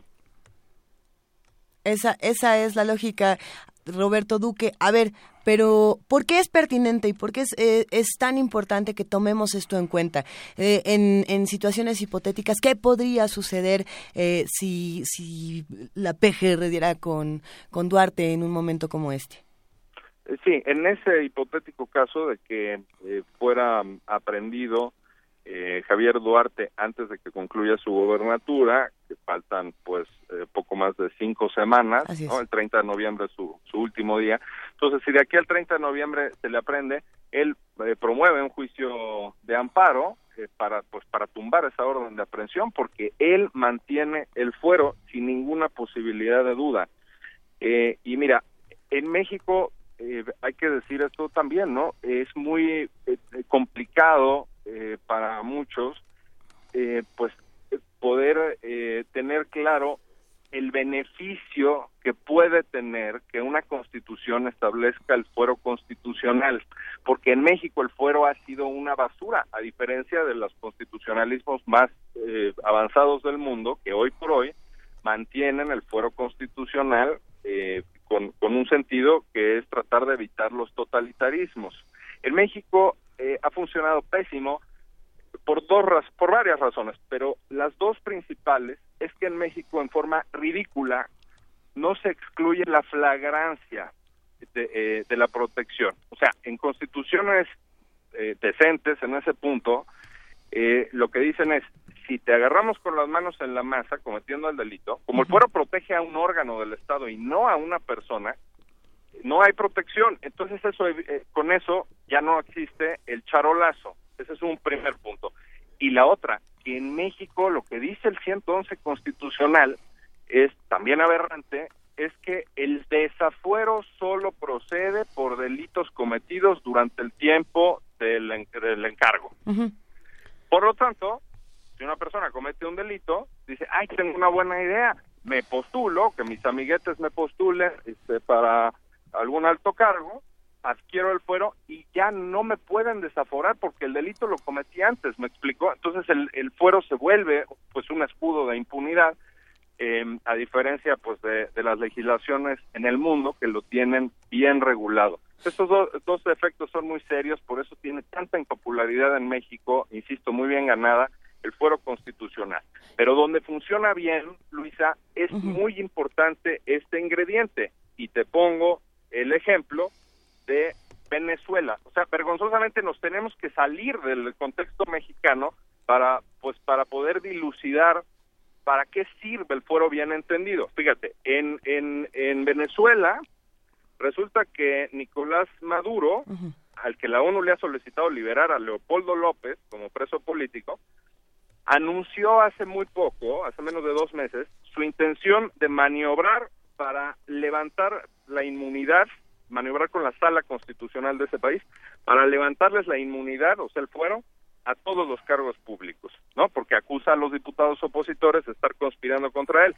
Entonces resulta que, eh, o digamos, lo que está muy claro es que el fuero le estorba a Maduro para encarcelar más enemigos. Pues qué bueno, esa es la idea de la inmunidad procesal bien entendida, que no tiene por qué ser impunidad. O sea, la- el fuero es, en realidad es un obstáculo al totalitarismo, ¿no? Y aquí, en este escenario, se vuelve ya comprensible que la licencia no debe significar el retiro del fuero, porque imaginémonos a un legislador de oposición en Venezuela que pide licencia por una intervención quirúrgica, por ejemplo, Y en ese momento le caen. pues en ese momento es que queda a merced del sátrapa, ¿no? Pero, O- pero entonces, eh, o sea, ¿dónde está la, dónde está la ambigüedad? Que era lo que yo te preguntaba, eh, Roberto, cuando hablábamos de este tema. ¿Dónde, dónde entra esa ambigüedad para que tú eh, digas una cosa, eh, digamos, o sea, Y el Consejo con de la Judicatura y el diga Consejo otra. de la Judicatura diga otra? ¿Dónde está esa esa ambigüedad o esa eh, facilidad de interpretación? o ¿Dónde está? Ah, Me parece que está en lo siguiente. Eh, a ver, la PGR eh, podía haber procedido contra Javier Duarte desde hace mucho tiempo. La diferencia, eh, si, la, si la PGR, en cuanto se reúnan los elementos contra una persona, si es una persona común y corriente, eh, pues directamente puede consignar ante el juez el asunto, o sea, ejercer la acción penal. Si la persona eh, que está eh, imputada o indiciada eh, eh, tiene fuero, entonces lo que tiene que hacer, a donde tiene que ir, no es con el juez, sino tiene que ir a la Cámara de Diputados a solicitar el desafuero. Y arranca un proceso en donde la propia Procuraduría es parte y va y les presenta las pruebas. Entonces, la PGR pudo actuar contra, contra Javier Duarte, ¿no? Y qué raro, qué, qué- qué- coincidencias de la vida, que justo cuando pide licencia es cuando decide, cuando se cerró el expediente, ¿no? Cuando, eh, cuando curiosamente se reunieron todas las pruebas. No, esto es político, eh, Luisa, me parece, me parece muy, muy evidente. Eh, para no quedarse sin hacer nada, pues eh, este presidente de la comisión instructora, pues está dando la razón a que ya perdió el fuero, cosa que es falsa. Y por supuesto, eh, eh, todo esto de la PGR, pues es para decir, bueno, sí lo estamos, sí lo estamos persiguiendo. La PGR, pues está depende de un gobierno priista, entonces a mí me da la impresión de que es una determinación pues política, es decir, vámonos con todo contra este señor, pues en este lapso, ¿no? que queda, pero no están haciéndose las cosas apegadas a derecho y apegadas a la lógica elemental que tiene la figura del fuero constitucional pues en el mundo, ¿no? Tomando en cuenta que además la PGR depende del PRI y que de todas maneras ya perdió Veracruz. Sí, efectivamente, y, y ya perdió Veracruz y está por entrar ya la legislatura en donde perdieron la mayoría, ¿no? La legislatura, el Congreso local. A ver, entonces, ¿qué reflexiones nos quedan sobre el fuero? A la luz de esto, ¿qué reflexiones dejamos sobre el fuero y qué les toca a los legisladores? Porque los radioescuchas desde la conversación anterior que tuvimos contigo, eh, Roberto, nos decían, eh, Roberto Duque hablaba de modificar eh, la, eh, la figura del fuero, pero ¿cómo? Bueno, como incorporando, y urge, esto es urgente en México porque está completamente desfigurada esta eh, noción del, del fuero, esta herramienta que a lo, para lo que debería de servir es para eh, prevenir el virus del autoritarismo, para mantener una estabilidad constitucional. Y la forma, eh, muy puntualmente, creo que sería la siguiente. Para empezar, excluir la flagrancia, o sea, que si, es, si hay flagrancia, no hay protección y no hay charolazo posible. Así funciona en todas las constituciones del mundo, menos el que yo conozco, menos en la de México. Luego, eh, segundo punto, que el desafuero proceda por delitos que hayas cometido en el tiempo que sea, antes de entrar al cargo o durante el cargo, ¿no? Eso es urgente también, ¿no? Tercera cosa, agilizar el procedimiento, que pues, se puede tardar alrededor de tres meses cuando vamos sumando los plazos que están establecidos en la ley eh, en la ley que, reglamenta, digamos, esto, la ley federal de responsabilidades de los servidores públicos, es, es muy muy tardado. Por eso ahorita ya no daría tiempo, ya se le, se le fue a la PGR el tiempo para, para solicitar eh, oportunamente el desafuero, ¿no? Ya no sería posible desahogarlo. Entonces, esa agilización es muy importante. Y una cuarta cosa podría ser que haya alguna suerte de supervisión por parte de órganos jurisdiccionales de la Suprema Corte podría ser en el eh, apartado probatorio dentro del proceso de desafuero para que haya un rigor eh, mayor desde el punto de vista eh, de, los órganos impartidores de justicia. Esas podrían ser cuatro cosas. Con eso yo creo que podríamos estar con una legislación pues a la altura de las mejores del mundo en materia de fuero constitucional y, e insisto, pues mantener dentro de la Constitución un buen sistema inmunológico para evitar desequilibrios de poder y no este permiso para delinquir en el que convenientemente han convertido nuestros políticos por la pésima legislación que tenemos al fuero constitucional. Bueno, porque así les ha convenido. Sí, claro. O sea, décadas y décadas y no nadie ha quitado esas ridiculeces.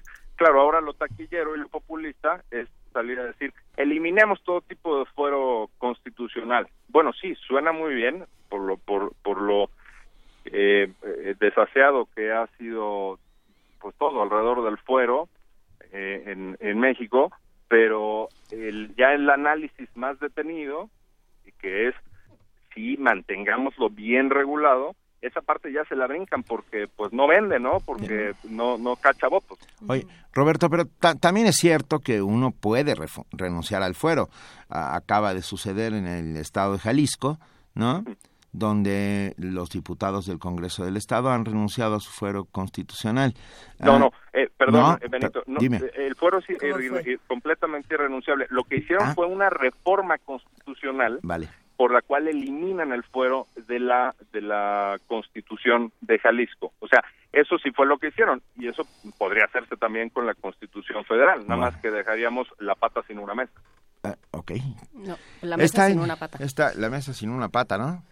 Esa, eh, la mesa sin una pata. Es lo mismo, la pata no, no funciona mismo. sin la mesa como la mesa sin la pata. Eh, ahí. Oye, bueno, la mesa sin una pata. no sabes qué importante que aclares todo esto porque hay una enormísima confusión. Lo que sí queda claro hoy por hoy es que si agarran, ah, si capturan al prófugo, porque al prófugo que no es prófugo, eh, al que se tiene una orden de aprehensión que no se puede cumplimentar porque contiene un fuero y que tiene una licencia, bueno... Eh, y que todos los cómplices ya son ya son legisladores. Exacto. Porque ese es otro... Otra Sería muy feliz Shakespeare con esta comedia de errores eh, que significa nuestra política y nuestra vida cotidiana.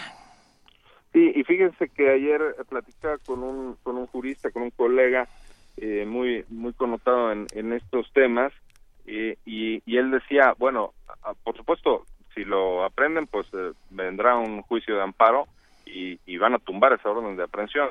Pero eh, otra cosa que, que podría ser, así valga como un elemento nada más para el análisis, decía, ¿qué tal que, que manda una carta y dice, a ver, yo quiero eh, aparecer, aunque no sea cierto, pero imaginemos lo que lo diga, este, pero hay una orden de aprehensión ilegal este, en, en mi contra, ¿no? y eso pues generaría tal vez un, pequeño cataclismo porque eh, pues ya eh, digamos quedaría muy en evidencia pues todas estas anomalías en las que han incurrido pues eh, especialmente la PGR en, en el tema no porque esa orden de aprehensión no se no se debió haber librado aunque no aunque no nos guste no sigue teniendo fuero. Mira R. Guillermo que hace comunidad diariamente con nosotros, suelta una que puede ser interesante. ¿Y qué pasa si le revocan el permiso de ausentarse de su empleo? Nada. Si la licencia. No, tendría, bueno, tendría que regresar. Esa es una hipótesis muy interesante. ¿no? Eh, es decir, que ya se le aceptó la licencia. Es, eh, digamos, eh, era una licencia en principio hasta la conclusión de su, de su encargo entonces se la podrían revocar. Ahorita no, porque esta, eh, este, este Congreso saliente, digamos, esta legislatura saliente, eh, pues eh, es, es ¿no? Y estuvo controlada, pues, en gran medida por el propio Duarte. Pero la nueva, que, va a entrar en, en, en noviembre, a, a, mediados de noviembre, eh, si no mal recuerdo, es así que podría hacerlo. Es una hipótesis muy, muy interesante. Venga, pues de verdad, Roberto Duque, académico de la Facultad de Derecho de la UNAM, nuestro constitucionalista de cabecera aquí en Primer Movimiento y amigo, te agradecemos inmensamente que nos hayas aclarado a nosotros y a todos los que hacen comunidad diariamente en Primer Movimiento este este este espinoso tema. El Sin caso duda. es que Robert, este Duarte ya no, no está y difícilmente yo creo que lo volveremos a ver nunca. Sí, sí, yo concuerdo completamente, completamente contigo. Este, pues muchas gracias, un placer como siempre, muchos saludos, Benito, Luisa, Juana Inés, un abrazo. Mil gracias, Roberto. Primer movimiento. Clásicamente... Incluyente. Nota internacional. El presidente de Filipinas, Rodrigo Duterte, visitó China para reunirse con su homólogo Xi Jinping a fin de buscar reforzar y ampliar sus relaciones exteriores. La reunión tuvo lugar en el Gran Palacio del Pueblo de Pekín, donde se abordaron diferentes puntos, como retomar el diálogo sobre sus tensiones en el mar de China Meridional, el principal obstáculo de las relaciones bi- bilaterales en los últimos años. Ambos presidentes gestionaron la firma de 13 acuerdos de cooperación bilateral, entre ellos uno entre la División de Narcóticos de China y el Buró de Seguridad de China con la Agencia Antinarcóticos de Filipinas. ¿Qué querrá decir esto? Lo vamos a ir eh, viendo parte, parte a parte. El gobierno chino respaldó los esfuerzos del gobierno de Duterte en su lucha contra las drogas, el terrorismo y el crimen, que a la fecha ha dejado un total de más de 3.700 fallecidos. Eh, habrá que aclarar que esta guerra del gobierno en su lucha contra las drogas han sido ejecuciones sumarias de- del- del Estado Cierto. filipino con a los comillas criminales. Para analizar la visita de Duterte a China y qué implica para la región, así como el modo en que se reacomodan las relaciones geopolíticas, esta mañana nos acompaña el doctor Adolfo Laborde. Él es profesor investigador del Instituto Tecnológico de Monterrey, Campus Santa Fe, especialista en temas de política internacional y cooperación internacional, relaciones económicas internacionales, Asia, inmigración internacional. Doctor Adolfo Laborde, muy buenos días. ¿Qué tal? Eh, muy buenos días, eh, buenas noches en China. Buenas noches en Buenas China. noches en China. Doctor Laborde, la última vez que platicamos sobre Filipinas terminó la conversación diciendo y tenemos que hablar de lo que pasa entre Filipinas y China, ¿no? Y los territorios y las islas. ¿Qué pasa hoy entre Filipinas y China? Sí. Bueno, mira, eh, a, tra- a- a raíz de, de- de que este personaje eh, eh, llegó al poder, eh, empezó a manejar un discurso diferente en términos de relaciones con sus vecinos.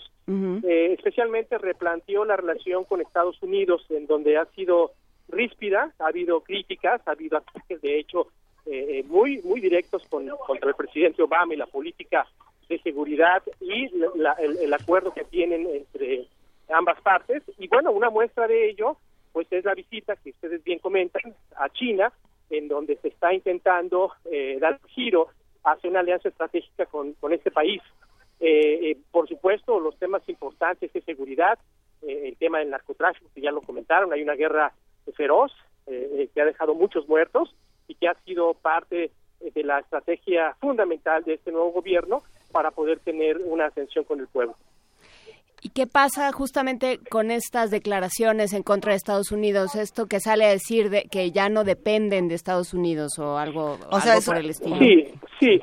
Ah, mira, es muy complicado. Me parece que eh, tiene algo de retórica. eh, está jugando eh, un tanto eh, a la- al, al balance que podría tener eh, Filipinas en el contexto regional o de la seguridad regional, porque hay que recordar que eh, desde que Filipinas pasó a ser parte eh, de, de un protectorado, por decirlo así, en 1898 de los Estados Unidos, ha habido una presencia permanente eh, antes y después de la Segunda Guerra y posteriormente también ha sido eh, muy importante en temas de seguridad y geopolítica. Entonces, eh, tienen un acuerdo militar, eh, tienen ejercicios comunes, acaban de tener unos, y eso pues hace que las cosas no sean tan fáciles.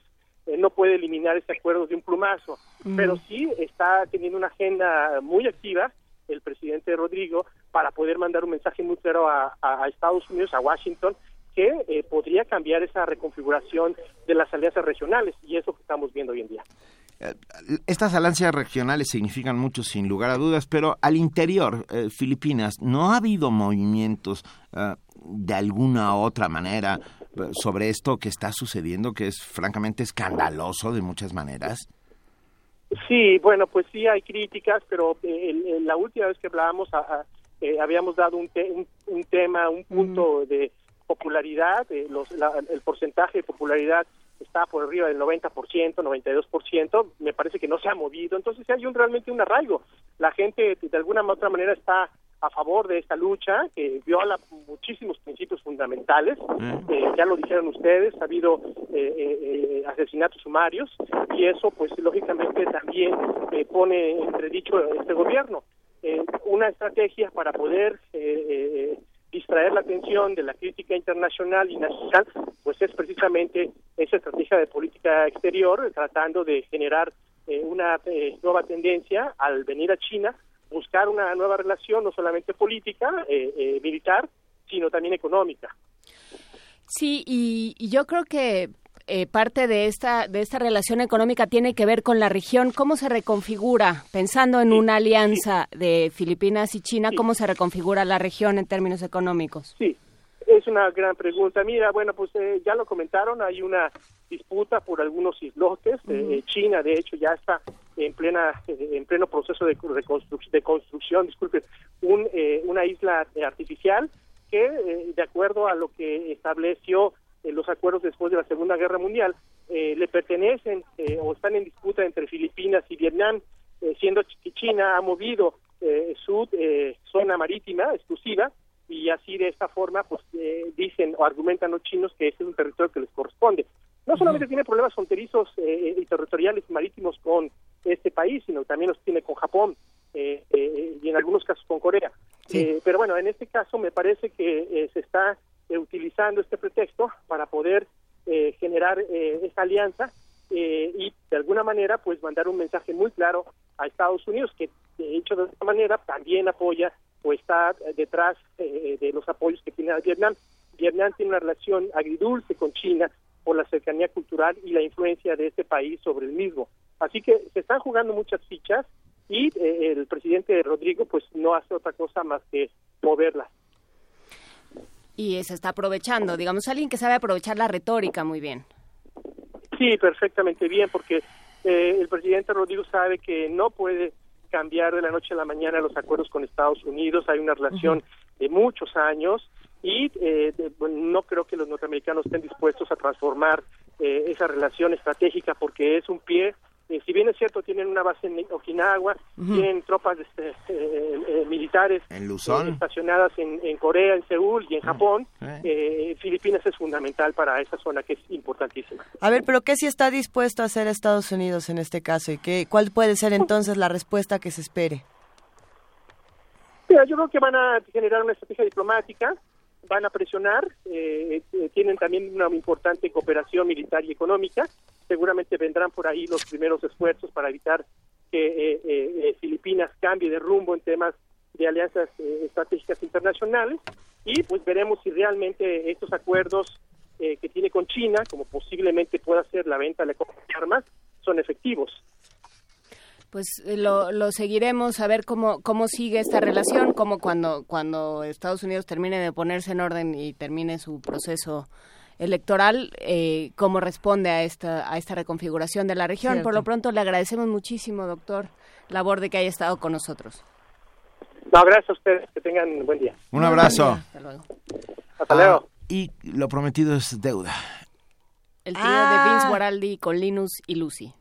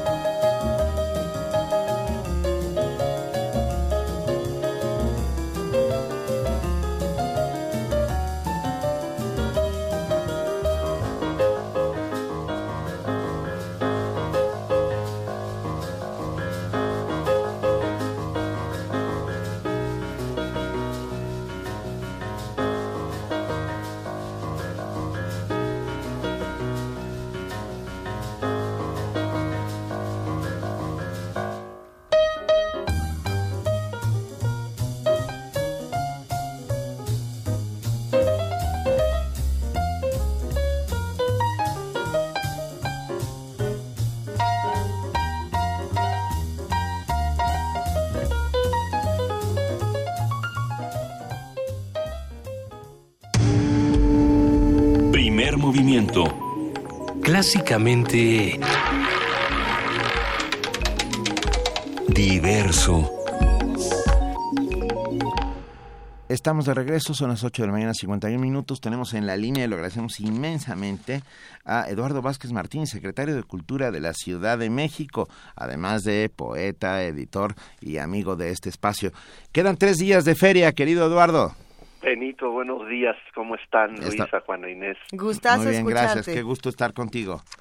El gusto es mío. Quedan Pues quedan, Eso. quedan tres días de, de feria muy, muy intensos. Eh, ya sabes que las ferias acaban justo en el punto en que, en que está a pun- a pun- que están a punto de acabar con sus organizadores. Sí. Eh, pero estos días son, bueno, los cierres, los últimos sprints son fabulosos.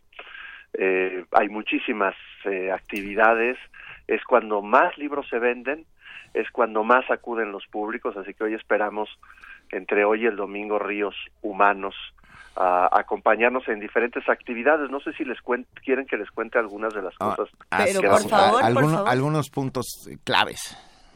a ver, por ejemplo, hoy, hoy, hoy yo diría uno de los temas de esta feria ha sido el tema de la de las migraciones y los conflictos humanitarios que vive hoy nuestro planeta alrededor de estos fenómenos eh, tan tan dolorosos. Hay dos actividades que me parecen esenciales. A las 5 de la tarde, una conferencia sobre inmigraciones en Europa y las crisis humanitarias que van a dar dos personajes muy muy importantes, Stefano Fumarolo y Buscaglia. Venga. Estefano Fumarolo es eh, consultor internacional de acciones contra la mafia y, y Buscaglia pues es muy conocido en México justamente por los análisis de los vínculos, las relaciones entre mafia y poder político. Eh, eh, esta eh, está ahorita en, eh, desarrollando políticas públicas y acciones en Europa justamente para impedir que eh, el crimen organizado se adueñe de los migrantes, eh, los incorpore a sus filas o los convierta en, en carne de, de mercado, eh, del mercado del- de la esclavitud humana contemporánea. Esta va a ser una, yo creo que una muy buena conferencia a las 5 de la tarde y a las 8 una película, una película de que se llama Reforma Migratoria, la libertad no tiene precio, de del sobrino de Solalinde, Alberto Solalinde, eh, se contará con la presencia del padre Solalinde. Yo creo que estas dos actividades hoy nos pueden arrojar desde un punto de vista global, europeo y local eh, una visión muy profunda sobre el tema de las migraciones. El sábado vamos a tener el cierre del Festival Internacional de Poesía de la Ciudad de México. Va a estar Yutaka Osorno del Japón, Pedro Enríquez de España, Nicole Cage de Martinica y el gran Enrique González Rojo. Eh, eh, eh, habrá también un diálogo entre, entre las famosas patronas y el padre Solalinde. Mm, ¿Qué más vamos a tener? Presentamos el libro de Natalia Toledo, El dorso del cangrejo, un libro precioso realmente, escrito Lo en es. zapoteca, zapoteco y, es- y- Ujú. y español. Tuve la posibilidad de presentarlo en la, en la, en la fiesta de las culturas indígenas. Un libro de mucha madurez, de mucha fuerza y siempre escuchar a Natalia es un placer. Eh, vamos a tener unas conferencias, eh, una conferencia alrededor de las utopías o las topías, un libro del Fondo de Cultura con Roger Bartra, Pablo Soler, Frost y Armando González Torres. Mm, Vamos a presentar los 15 años del Faro en el Foro Ignacio Padilla, eh, que, que ha sido una presencia muy importante en esta en esta feria, los 15 años del Faro de Oriente. El domingo, por ejemplo, el domingo, si se animan, a las 4.30 podemos Ajá. ir a escuchar a Benito Taibo. Ay, nada Al más. foro Bertolt Brecht, a, a- a corazonadas de Benito Taibo. No sé si Benito nos acompaña, supongo. Sí, por supuesto. Iré, iré ¿Vas a ver, a ir? iré a verlo. Órale. Con mucho gusto. Sí vas, Benito. Muy bien. Ese mismo día, un poco más temprano, eh, creo que vale mucho la pena también en el foro Bertolt Brecht ir a, a ver la ola magisterial, la, la presentación de la ola magisterial de Luis Hernández Navarro, una reflexión sobre eh, el, el- el largo conflicto magisterial visto por uno de los mejores eh, escritores, periodistas de México. Vamos a tener también en el foro Bertolt Brecht periodismo y novela gráfica con Rius, El Fisgón, Ángel de la Calle. Eh, eh, vamos a hacerle un homenaje a Tomás Segovia en el Café Literario Tomás Segovia. El domingo a las 5 pm van a ser alguna, más de una decena de jóvenes poetas leyendo poemas de, de Tomás Segovia y explicando por qué decidieron elegir ese poema. Eh, una visión desde las nuevas generaciones de la gran poesía de Tomás Segovia, cinco años de su muerte. Estará también en el mismo café literario el regreso del camarada Ricardo Flores Magón de, de, de eh, el domingo. En fin, no los quiero eh, eh, eh llenar de, de, información que está en nuestra página. Yo, yo los propongo que de manera sosegada, busquen sus filias, sus fobias, sus intereses. Eh, yo destacaría que es la feria con mayor inclusión del país. En ninguna feria hay tantas editoriales independientes y emergentes. ni tanto público. ¿Cuántos, ¿Cuánto calculas que al final del día, el domingo, tengamos eh, como visitantes a la feria del libro del Zócalo? Pues calculamos siempre alrededor de un millón de personas. Suena, suena fácil, ¿eh? Pero, pero bueno, es, es increíble, es la feria abierta más, yo digo que es la feria abierta en un espacio público más grande del mundo, no sé si estés de acuerdo, Eduardo. Yo estoy de, yo estoy de acuerdo, no, no, no, no sé si del mundo, desde luego, de, de México de América Bueno, no sé si en la Plaza Roja en Moscú hagan una feria de libro o en la, que no. o en Tian, o, en Tiananmen en China hagan Supongo una. que serían menos menos incluyentes. Ah, sí, bueno, eh, por eso yo digo que sí es de la, bueno, es emocionante, sin lugar a dudas, es, es, es, es está muy bien, es una gran feria y de verdad es un inmenso privilegio que sea nuestra, ¿no? Yo creo que sí, y yo, yo destaco mucho además que es una es un gran ágora, ¿Eh? es un gran eh, ateneo, porque eh, eh, una de las cosas que a mí más me gustan de esta feria es la participación del público. Así es. Claro. Es un público lector, las preguntas en las conferencias suelen sorprenderte por la profundidad, por la información, por la agudeza. Eh, claro que muchas veces los, los quienes hacen uso de la palabra no se contentan con preguntar, sino que además este se tiran su reflexionan, se echan su speech, pero eso se vale, es, es una Claro, feria vale. de enorme participación de la gente, es una feria muy festiva, no deja de haber música, no deja de haber eh, acciones, eh, cuentacuentos que van caminando contándonos poesías o acciones, eh, no deja de haber, eh, tam- es- se convierte a veces en manifestaciones Así- políticas, hay, así es. hay, hay autores que convocan realmente eh, Mul- multitudes. multitudes que a lo mejor nos provocan la indignación, la eh, descontento y después pasamos a la admiración, a la belleza, a la poesía, al encantamiento ante un novelista. Eh, yo creo que es un es una gran fiesta de la palabra. Eh, esta fiesta se ha llamado Claro. esta feria eh, diversidad, territorio de encuentros. Queremos poner el acento en eso, en que la diversidad no es aquello que nos que nos confronta y nos separa, que la diversidad es el, el territorio en el que nos encontramos a compartir nuestras experiencias, nuestras palabras, nuestros diferentes puntos de vista. Claro Con que es- sí, con eso cerramos. Con eso cerramos, Eso. creo que fue muy bonito. Un enorme abrazo a Eduardo Vázquez Martín, eh, secretario de Cultura de la Ciudad de México. Nos vemos en la feria. Nos vemos en la feria. Un abrazo y un beso a todos. Gracias, por todo, hasta luego. Nos vamos a una pausa. Y volvemos. Primer movimiento. Clásicamente... Reflexivo.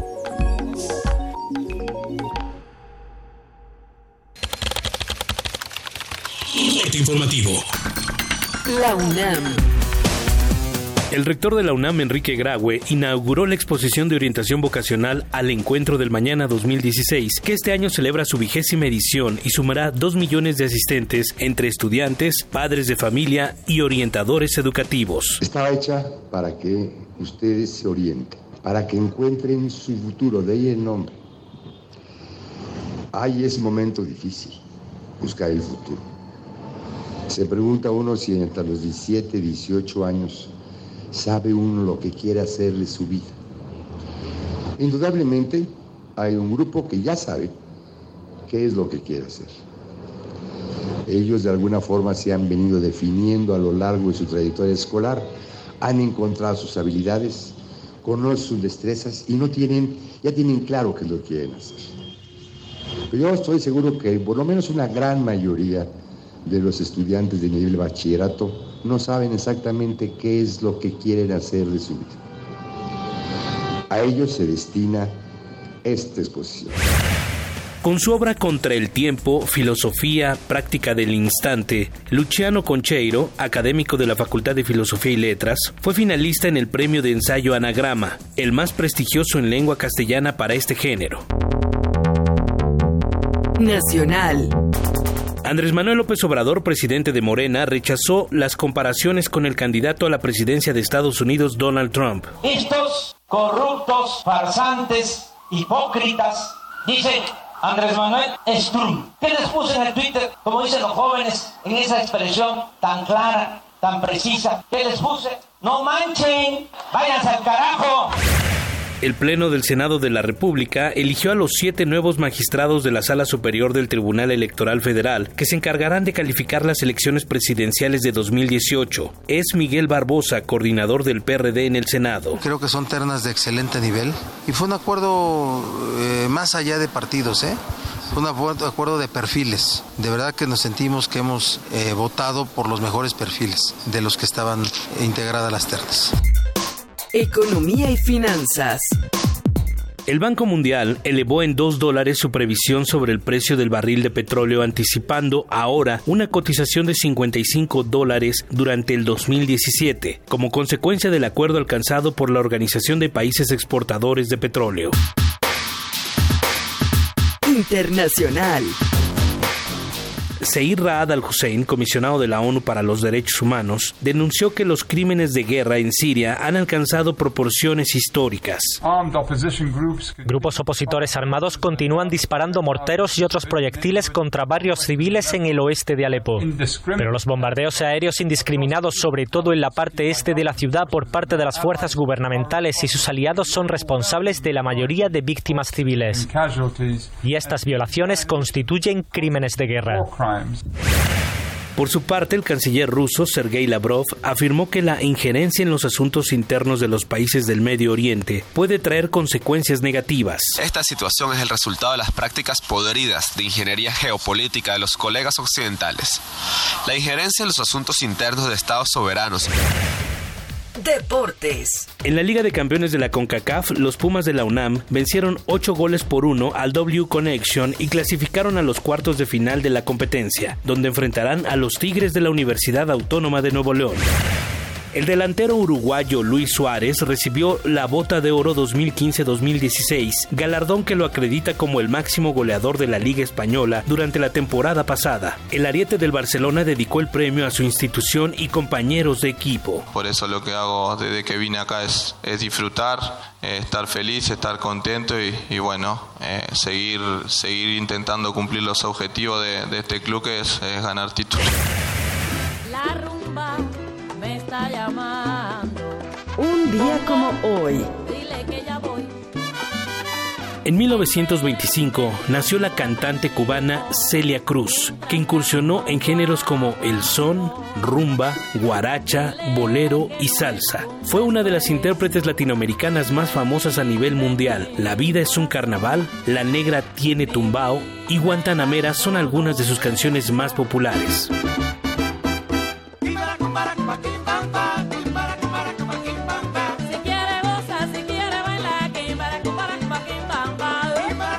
Hasta aquí la información, la esperamos en el corte del mediodía. Radio UNAM. Clásicamente informativa. Porque el alcoholismo es una cuestión de salud y no de vergüenza. Soy mujer y soy alcohólica. La enfermedad del alcoholismo no respeta edad, sexo ni posición social. En Alcohólicos Anónimos somos hombres y mujeres con una nueva vida, vida que deseamos compartir. Asiste a AA, encontrarás respeto y comprensión. Para mayores informes en cualquier punto de la República, acude al grupo de tu comunidad. Corporación de Servicios Tradicionales de Alcohólicos Anónimos, Sección México. 5705-5802. Servicios gratuitos. ¿Eres de los que se la pasa posteando fotos en el Face burlándose de los políticos? ¿Dándole retweet a esas frases inteligentes de protesta? ¿Muestras tu inconformidad en redes sociales? ¿Haces memes quejándote del gobierno? En el Partido Humanista queremos decirte que eso no va a cambiar las cosas y que si quieres que este país cambie, tienes que ponerte a trabajar. Y el partido político es el mejor instrumento para cambiar las cosas. Y este es nuevo, no tiene vicios y tiene espacios para ti. Súmate, conócenos y pongámonos a trabajar. Partido Humanista Ciudad de México. Malevo camina en Buenos Aires, llega al cafetín y llora su desgracia. Yo no elegí mi vida, reclama el flaco, mientras bebe el trago suicida. Séptimo Festival de Tango Enrique Santos Discépolo, el profeta del tango. Conciertos, baile, talleres, conferencias, cine y gastronomía te esperan del 21 al 23 de octubre en la Casa del Lago Juan José Arreola. Consulta cartelera en www.casadelago.unam.mx. Adéntrate a la cultura del Cono Sur. Radio UNAM invita. Festival Internacional Cervantino. Este año se lleva a cabo la mayor conmemoración en el mundo, a 400 años del fallecimiento de Miguel de Cervantes Saavedra, a través del proyecto Cervantes 400. De la locura al idealismo. España y Jalisco, invitados de honor. Del 2 al 23 de octubre, disfruta lo mejor del arte y la cultura en Guanajuato y sigue nuestras transmisiones. Visita www.gov.mx Diagonal Cultura. Secretaría de Cultura, Gobierno de la República. ¿Qué tiene que ver la ciencia con la música? Cuarta Fiesta de las Ciencias y Humanidades, 21 y 22 de octubre. Música, experimentos e investigadores. Síguenos en Facebook y Twitter como DGDC UNAM y en dgdc.unam.mx diagonal a fiesta. Búscanos en redes sociales, en Facebook como Primer Movimiento UNAM y en Twitter como P Movimiento o escríbenos un correo a primermovimientounam@gmail.com. Hagamos comunidad.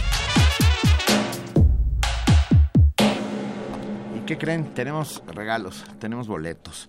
Cinco pases dobles para el partido de Pumas, que es este domingo 23 a las 12 horas en el Estadio Olímpico Universitario, contra, Tigres. Chan, Contra chan, Tigres. chan. Tenemos cinco pases dobles. Eh, por favor, los que los quieran, tienen que recogerlos hoy en el Departamento de Producción hasta las 18 horas. Si, si ven que no Que no pueden, pueden, pues, venir, dénselo a alguien más. Así es. Ah, 55 36 43 39. Por favor, ah, cinco pases dobles. Vengan hoy por ellos a las 6. Será un placer. Será un placer regalar estos boletos, así como será un placer compartir la siguiente nota con ustedes. Es un tema que se ha discutido muchas veces en este programa y en otras transmisiones de Radio UNAM, pero a ver, con la finalidad de visualizar las opciones que plantean los jóvenes para erradicar la inseguridad en nuestro país, la Unidad de Análisis sobre Violencia Social de la UNAM convocó al concurso de cortometrajes La Seguridad está en corto. Este cierra el próximo 11 de noviembre. Recuerden eh, consultar toda la convocatoria, pero a ver, nuestra compañera Ruth Salazar nos va a brindar más detalles a continuación.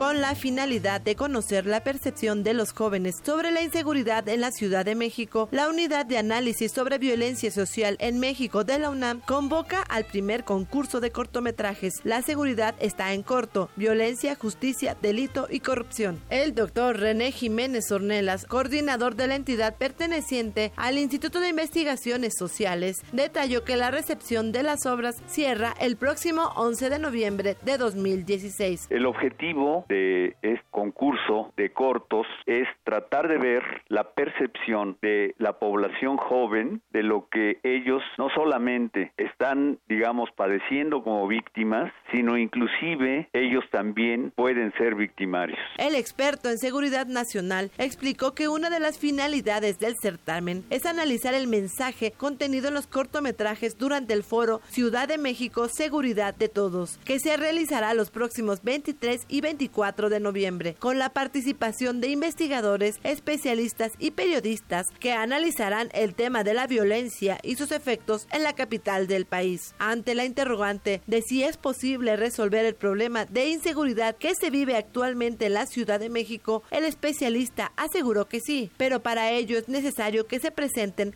los siguientes elementos. Pero esta solución tiene que ser integral, que existan alternativas económicas, de, sociales, es decir, alternativas deportivas, culturales y algo que es fundamental, las posibilidades de escolaridad para los jóvenes. Jiménez Ornelas explicó que se necesita voluntad política para resolver la problemática de la violencia creciente, no solo en la capital del país, sino a nivel nacional. Que no solamente sea el aumento de policías de armamento, sino que inclusive los cuerpos policíacos logren legitimidad en la población que desafortunadamente no tienen actualmente la mayor parte de los cuerpos policíacos en la ciudad y en general en el país. Los premios para los tres primeros lugares del concurso de cortometrajes van desde los 1.500 y hasta los 4.000 pesos. Para Radio UNAM, Ruth Salazar.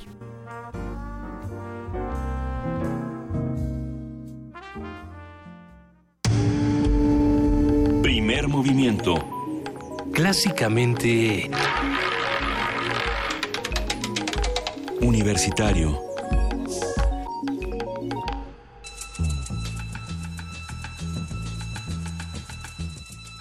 Es hora de poesía necesaria.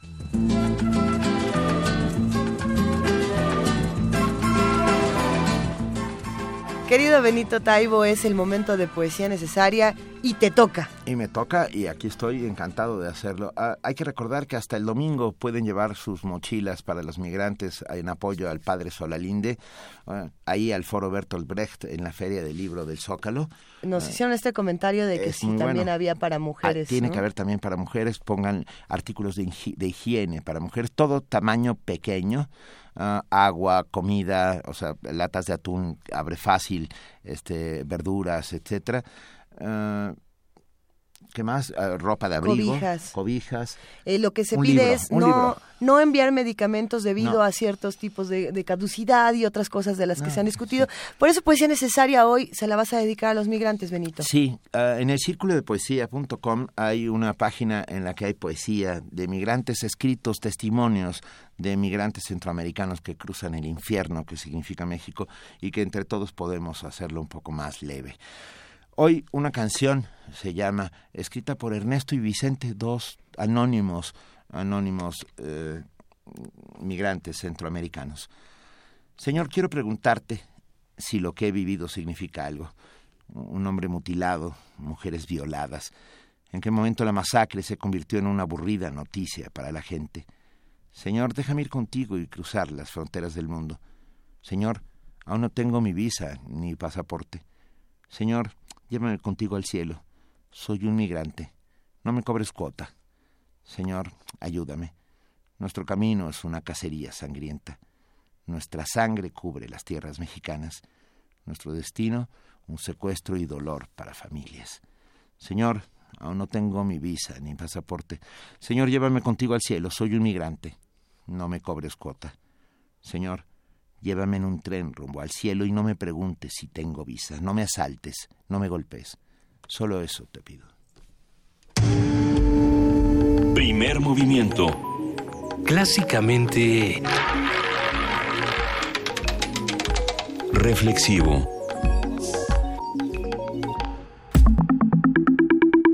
La mesa del día.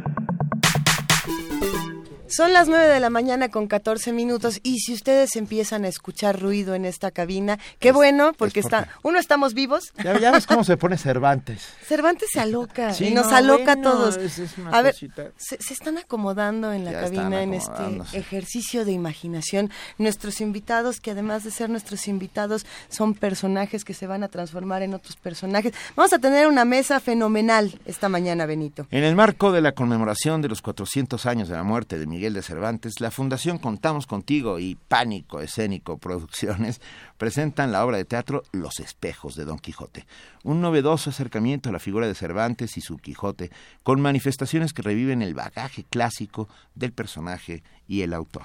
La obra nos muestra el día de la muerte de Cervantes y su imaginario encuentro con Shakespeare, del que resultará la inspiración para crear algunos de los textos más memorables de estos grandes escritores, como Romeo y Julieta, El Quijote, Hamlet y demás.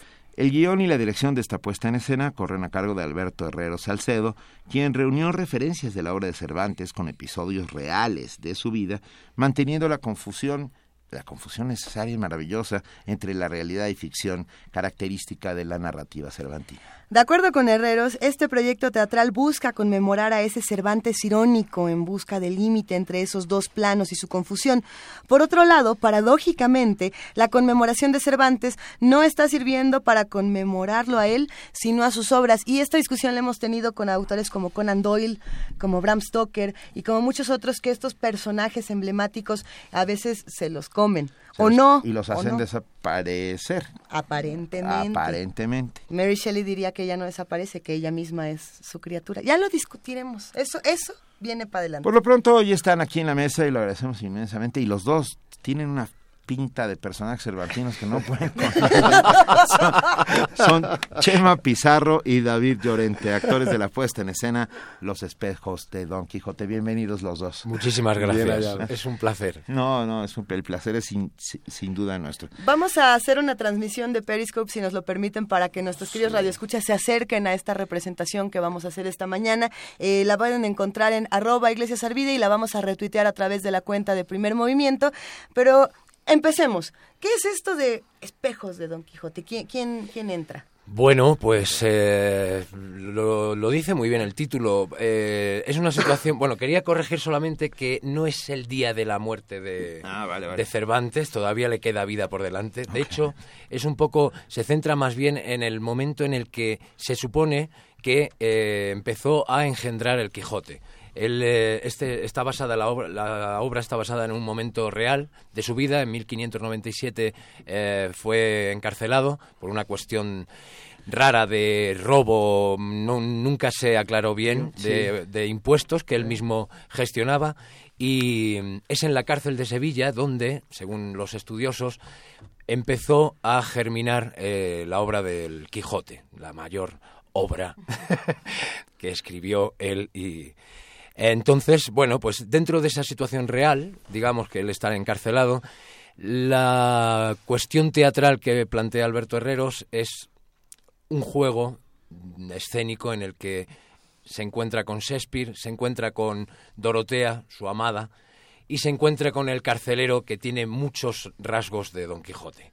¿no? A partir de ahí todo lo que va evolucionando en la función y todo lo que va transcurriendo trata de provocar esa catarsis o esa transformación que necesitaba Cervantes para escribir, estar dispuesto a escribir el Quijote. ¿Dónde la, la presentaron? Seguramente en el Festival Sí, Internacional. en- venimos del Cervantino de León, en Guanajuato, y ahora llegan recién aterrizados aquí en, en Ciudad de México. Tú eres andaluz. No, yo soy, Ah. yo soy, eh, soy de cerca de Andalucía, yo soy extremeño, Ok. ¿vale? Soy de, cada vez que, que me paso por aquí me da mucha vergüenza decir que soy de donde arrancó todo, ¿no? Eh, la tierra, la tierra de Hernán Cortés, Ya, ya, pero- de Pizarro y de Ay, todos aquellos señores. la- a ver. Amigos de la historia. No Ay, ay, tienes ay. la culpa. No, por supuesto, por supuesto. o sea, Pero que- mi apellido Pizarro No. y estar aquí es muy complicado. Ya, Si estuviéramos en Perú sería mucho peor. ya me pasó igual. eh, ¿Sí? sí, sí, sí. Pero bueno, eh, estoy vivo. aún. Venga, la, la presentaron en el Festival Internacional Cervantino, Sí. estuvieron en León, estuvieron en Guanajuato y hay alguna representación más.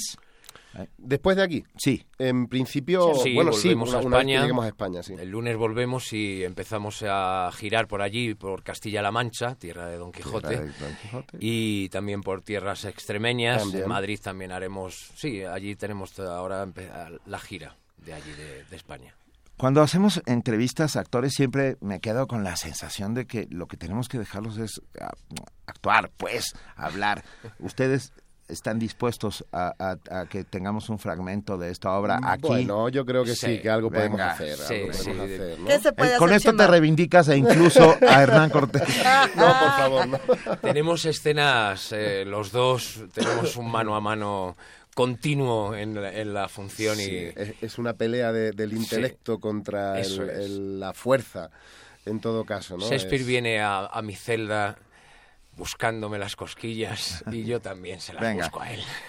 Chema Pizarro y David Llorente, eh, tendremos un fragmento en este instante aquí, en vivo, en primer movimiento, de Los espejos de Don Quijote. Pues muy bien, muy bien. Pues me alegro de que lo hayáis advertido. Asunto zanjado. Sí, será mejor. Seguid con la guerra. Ah, ¿ya no queréis que escriba? ¿Queréis seguir con la guerra? ¿Queréis que vaya a la guerra? Ah, así que sois uno de esos, ¿ah? Ahora lo entiendo todo. ¿Uno de esos qué? Veo que siempre hacéis lo contrario de lo que se os dice. ¿Cómo? Siempre lleváis la contraria. Interesantísimo. ¿La contraria yo? Sí, la contraria. La contraria yo. Bueno, La contraria, estupidez, la contraria. Ah, finalmente queréis iros a la guerra. Mm, me parece muy bien. Seré yo quien decida si voy a la guerra o si escribo, no vuestra absurda merced. Me seguís llevando la contraria. Y seré yo quien decida si os llevo la contraria o no. ¿Estáis seguro? Sí. Os llevo la contraria. Ah, me lleváis la contraria. No, no os llevo la contraria. Os acabo de dar la razón. Eh, pero eso es llevarme la contraria. Eso es no llevaros la contraria. Ah, pero eso... ¿Cómo? ¿Cómo? He admitido que os llevo la razón. Pero, pero eso es llevarme la contraria. Eso es no llevaros la contraria. Ah, así que teniendo no tenéis la razón. ja, ja. Ah, ¿me dais la razón llevándome la contraria? No os llevo la contraria dándos la razón. ¿Os atrevéis a decir que es lo mismo? No, no me atrevo a decir sino que es lo contrario. ¿Será que es lo contrario siendo lo mismo? No, es lo mismo siendo lo contrario. Nunca me daréis la razón. Siempre. Siempre. Siempre que os contradiga a la vez. Luego me contradecís. Siempre que el contradeciros implica al mismo tiempo daros la razón. No lo entiendo. Pero es muy interesante. Eres muy interesante, Cervantes. Eres el personaje más interesante que me he encontrado en la vida. Eres una fuente continua de inspiración. Ojalá te encerraran a cadena perpetua en esta cárcel. Me quedaría aquí contigo toda la vida. Cervantes, eres un dios. Muy bien. Pues ya estamos de acuerdo en algo. Pensáis que soy genial. Yo también. Qué, qué maravilla. Ojalá se hubieran conocido, porque seguramente... Bueno, No se hay, sabe. hay- No, hay alguna bueno, hay una hipótesis, que hipótesis, habla de que en. Valladolid llegaron a, a ver, pero bueno, es todo... Sí. Pero qué bonito, porque la ficción entra dentro del Claro. territorio de la ficción. Para eso está el teatro, Claro. para que lo que no ocurrió de verdad pueda ocurrir en un escenario y lo podamos compartir. ¿Por qué la guerra? ¿Qué pasa con la guerra y Cervantes? Bueno, pues es que es el tema, uno de los temas centrales de la función. Cada personaje que viene a la celda trae algo para transformar a Cervantes. Cervantes vivió un, un desacomodo consigo mismo, no lo podemos llamar así. Él pretendía ser un autor de prestigio sin escuchar su verdadera voz. Él pretendía, sobre todo, destacar, ser, ser eh, respetado y fue en la guerra, en la función se dice, cuando fracasé como escritor, me fui a la guerra a por comida, porque siempre pasó penurias, siempre, a por comida y a por una identidad de soldado. O sea, algo que por lo menos le satisfaciera Sí. ¿eh? como persona. Equivocadamente. Bueno, sí, hay, hay un, un texto del propio Cervantes que dice, a la guerra me lleva mi necesidad, si tuviera dineros no fuera en verdad. Es decir, ahí había un- una, una necesidad económica por el fracaso, Claro. por el fracaso que tuvo en, en su intento de ser un gran escritor, también la mala suerte que tuvo Cervantes de nacer en una época donde se encontró con, con, con Lope, eh, con Calderón, con Tirso, es decir, eh, eh, y, y- y- y además... con un estilo que se salía totalmente de los márgenes que marcaba lo que ahora llamaríamos mainstream, ¿no? Lo que el público demandaba. Eh, él se salía de allí, era, era, estaba a otro nivel. Y, el, y en esa época eh, sus textos no eran muy bien entendidos. Y ese fracaso que tuvo entre las letras al final, y el ser un hombre de honor, y el ser un, eh, eh, un- en, en verdad, un militar de vocación, fue lo que, lo que acabó convirtiéndole en, en, en el, el gran héroe de la, de la, de la batalla de Lepanto, aún con fiebre. Es que es el fracaso, ¿no? Es- esa es otra palabra clave de Cervantes. E inclusive él muere pensando que Persiles va a ser su gran obra. Sí. Y es otro de sus fracasos. Sí, el pelotazo, por llamarlo de alguna manera, que pega con Don Quijote, apenas lo, lo llega a disfrutar, sí. Eh, él necesita, yo por lo menos como actor, así lo siento en el montaje que hacemos, él necesita transformarse para llegar a, a escuchar su verdadera voz y conseguir empezar a dar rienda suelta a ese Don Quijote que tanto le obsesionaba, de alguna manera. La función habla de eso, de una manera muy divertida, muy, muy apasionada, eh, muy intensa, es una hora y diez de espectáculo, es, es corto, pero es muy intenso. Todas las escenas, desde que arranca, Cervantes está luchando contra todo lo que le rodea y todo lo que le rodea está luchando para que se entere de lo que tiene que hacer para transformarse y ser mejor persona, sobre todo, para poder escribir, ¿no? Sí, Chema, para poder escribir el Quijote, él tiene que asumir y tiene que entender que se ha equivocado con su vida y que tiene que ser mejor persona.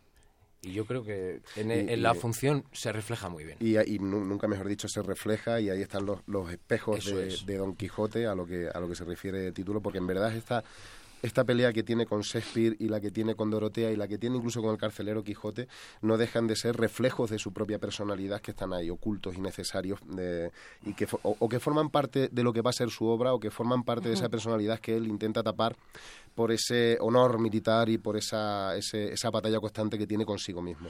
A, a 400 años de la muerte de estos dos personajes que acaban de debatir eh, en esta mesa, eh, siguen siendo más vigentes que nunca, siguen contando las historias que están a nuestro alrededor.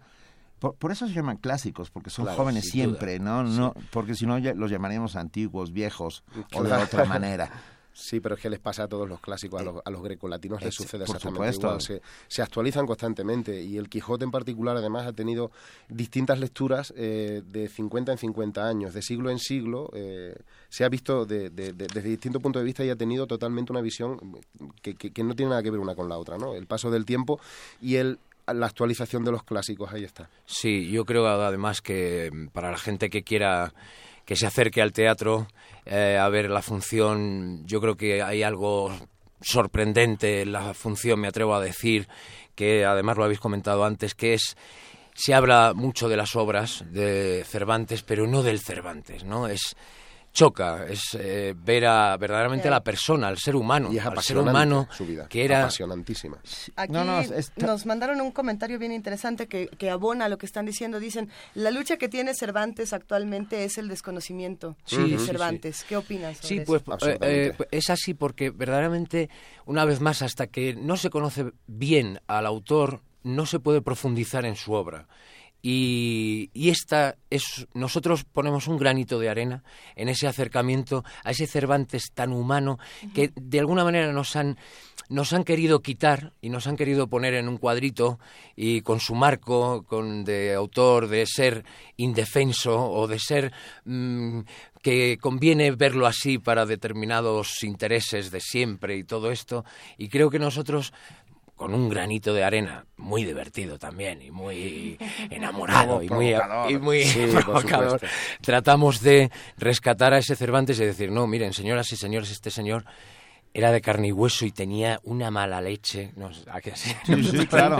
No, Sí aquí, aquí la ejercemos constantemente. bien, bien, bien. Y tenía una ironía. Y luego también el retrato, tanto de Chema maravillosamente ejecutado de Shakespeare como de Marta Guerras con Dorotea en ese lado pasional y de Pedro Miguel Martínez haciendo ese carcele- carcelero quijotesco siempre raro, siempre divertido y siempre entrañable que consiguen entre los tres arrancarle de esa de esa nube que tiene Cervantes de querer ser lo que no es. Y eso, cuando uno quiere ser lo que no es, ya vamos mal. Pero era una España de ser lo que uno Denme, no es. denme Ya nos un vamos. segundito. Pe- pero no nos vamos. No nos vamos. AM. Agradecemos enormemente a nuestros compañeros de, de frecuencia AM. En este momento se desligan de nuestra programación para dar paso a su propia programación.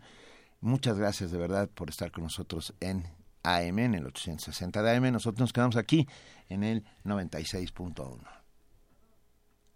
Pausa dramática. Pausa dramática. Pausa y dramática. ya, eso, Pero ya era- estamos. Yo insisto en que era una España de ser lo que uno no era. O sea, Sí, si piensa claro. uno en el Lazarillo de Tormes, si piensa en toda esta literatura, era de espejos y de teatro. Pero, pero te diré más, eh, es que todavía estamos en una España que no es la que tiene que ser, no es la que es, o sea, seguimos... Ni, ni la que pretende ser, ni, ni la que quisiera ser, ni, ni la que aparenta ser. No sabemos qué, qué España es la que tenemos ahora mismo por delante. Sí, sí, sí. verdad. O sea, el- y, y de hecho, el, bueno, no voy a de- ni muchísimo menos desvelar el final de la función, pero sí hay una reflexión de ese alcance, es decir, hasta que no nos conozcamos bien y nos enfrentemos a nuestro espejo y nos aceptemos, no, no nos vamos a aprovechar bien los unos a los otros.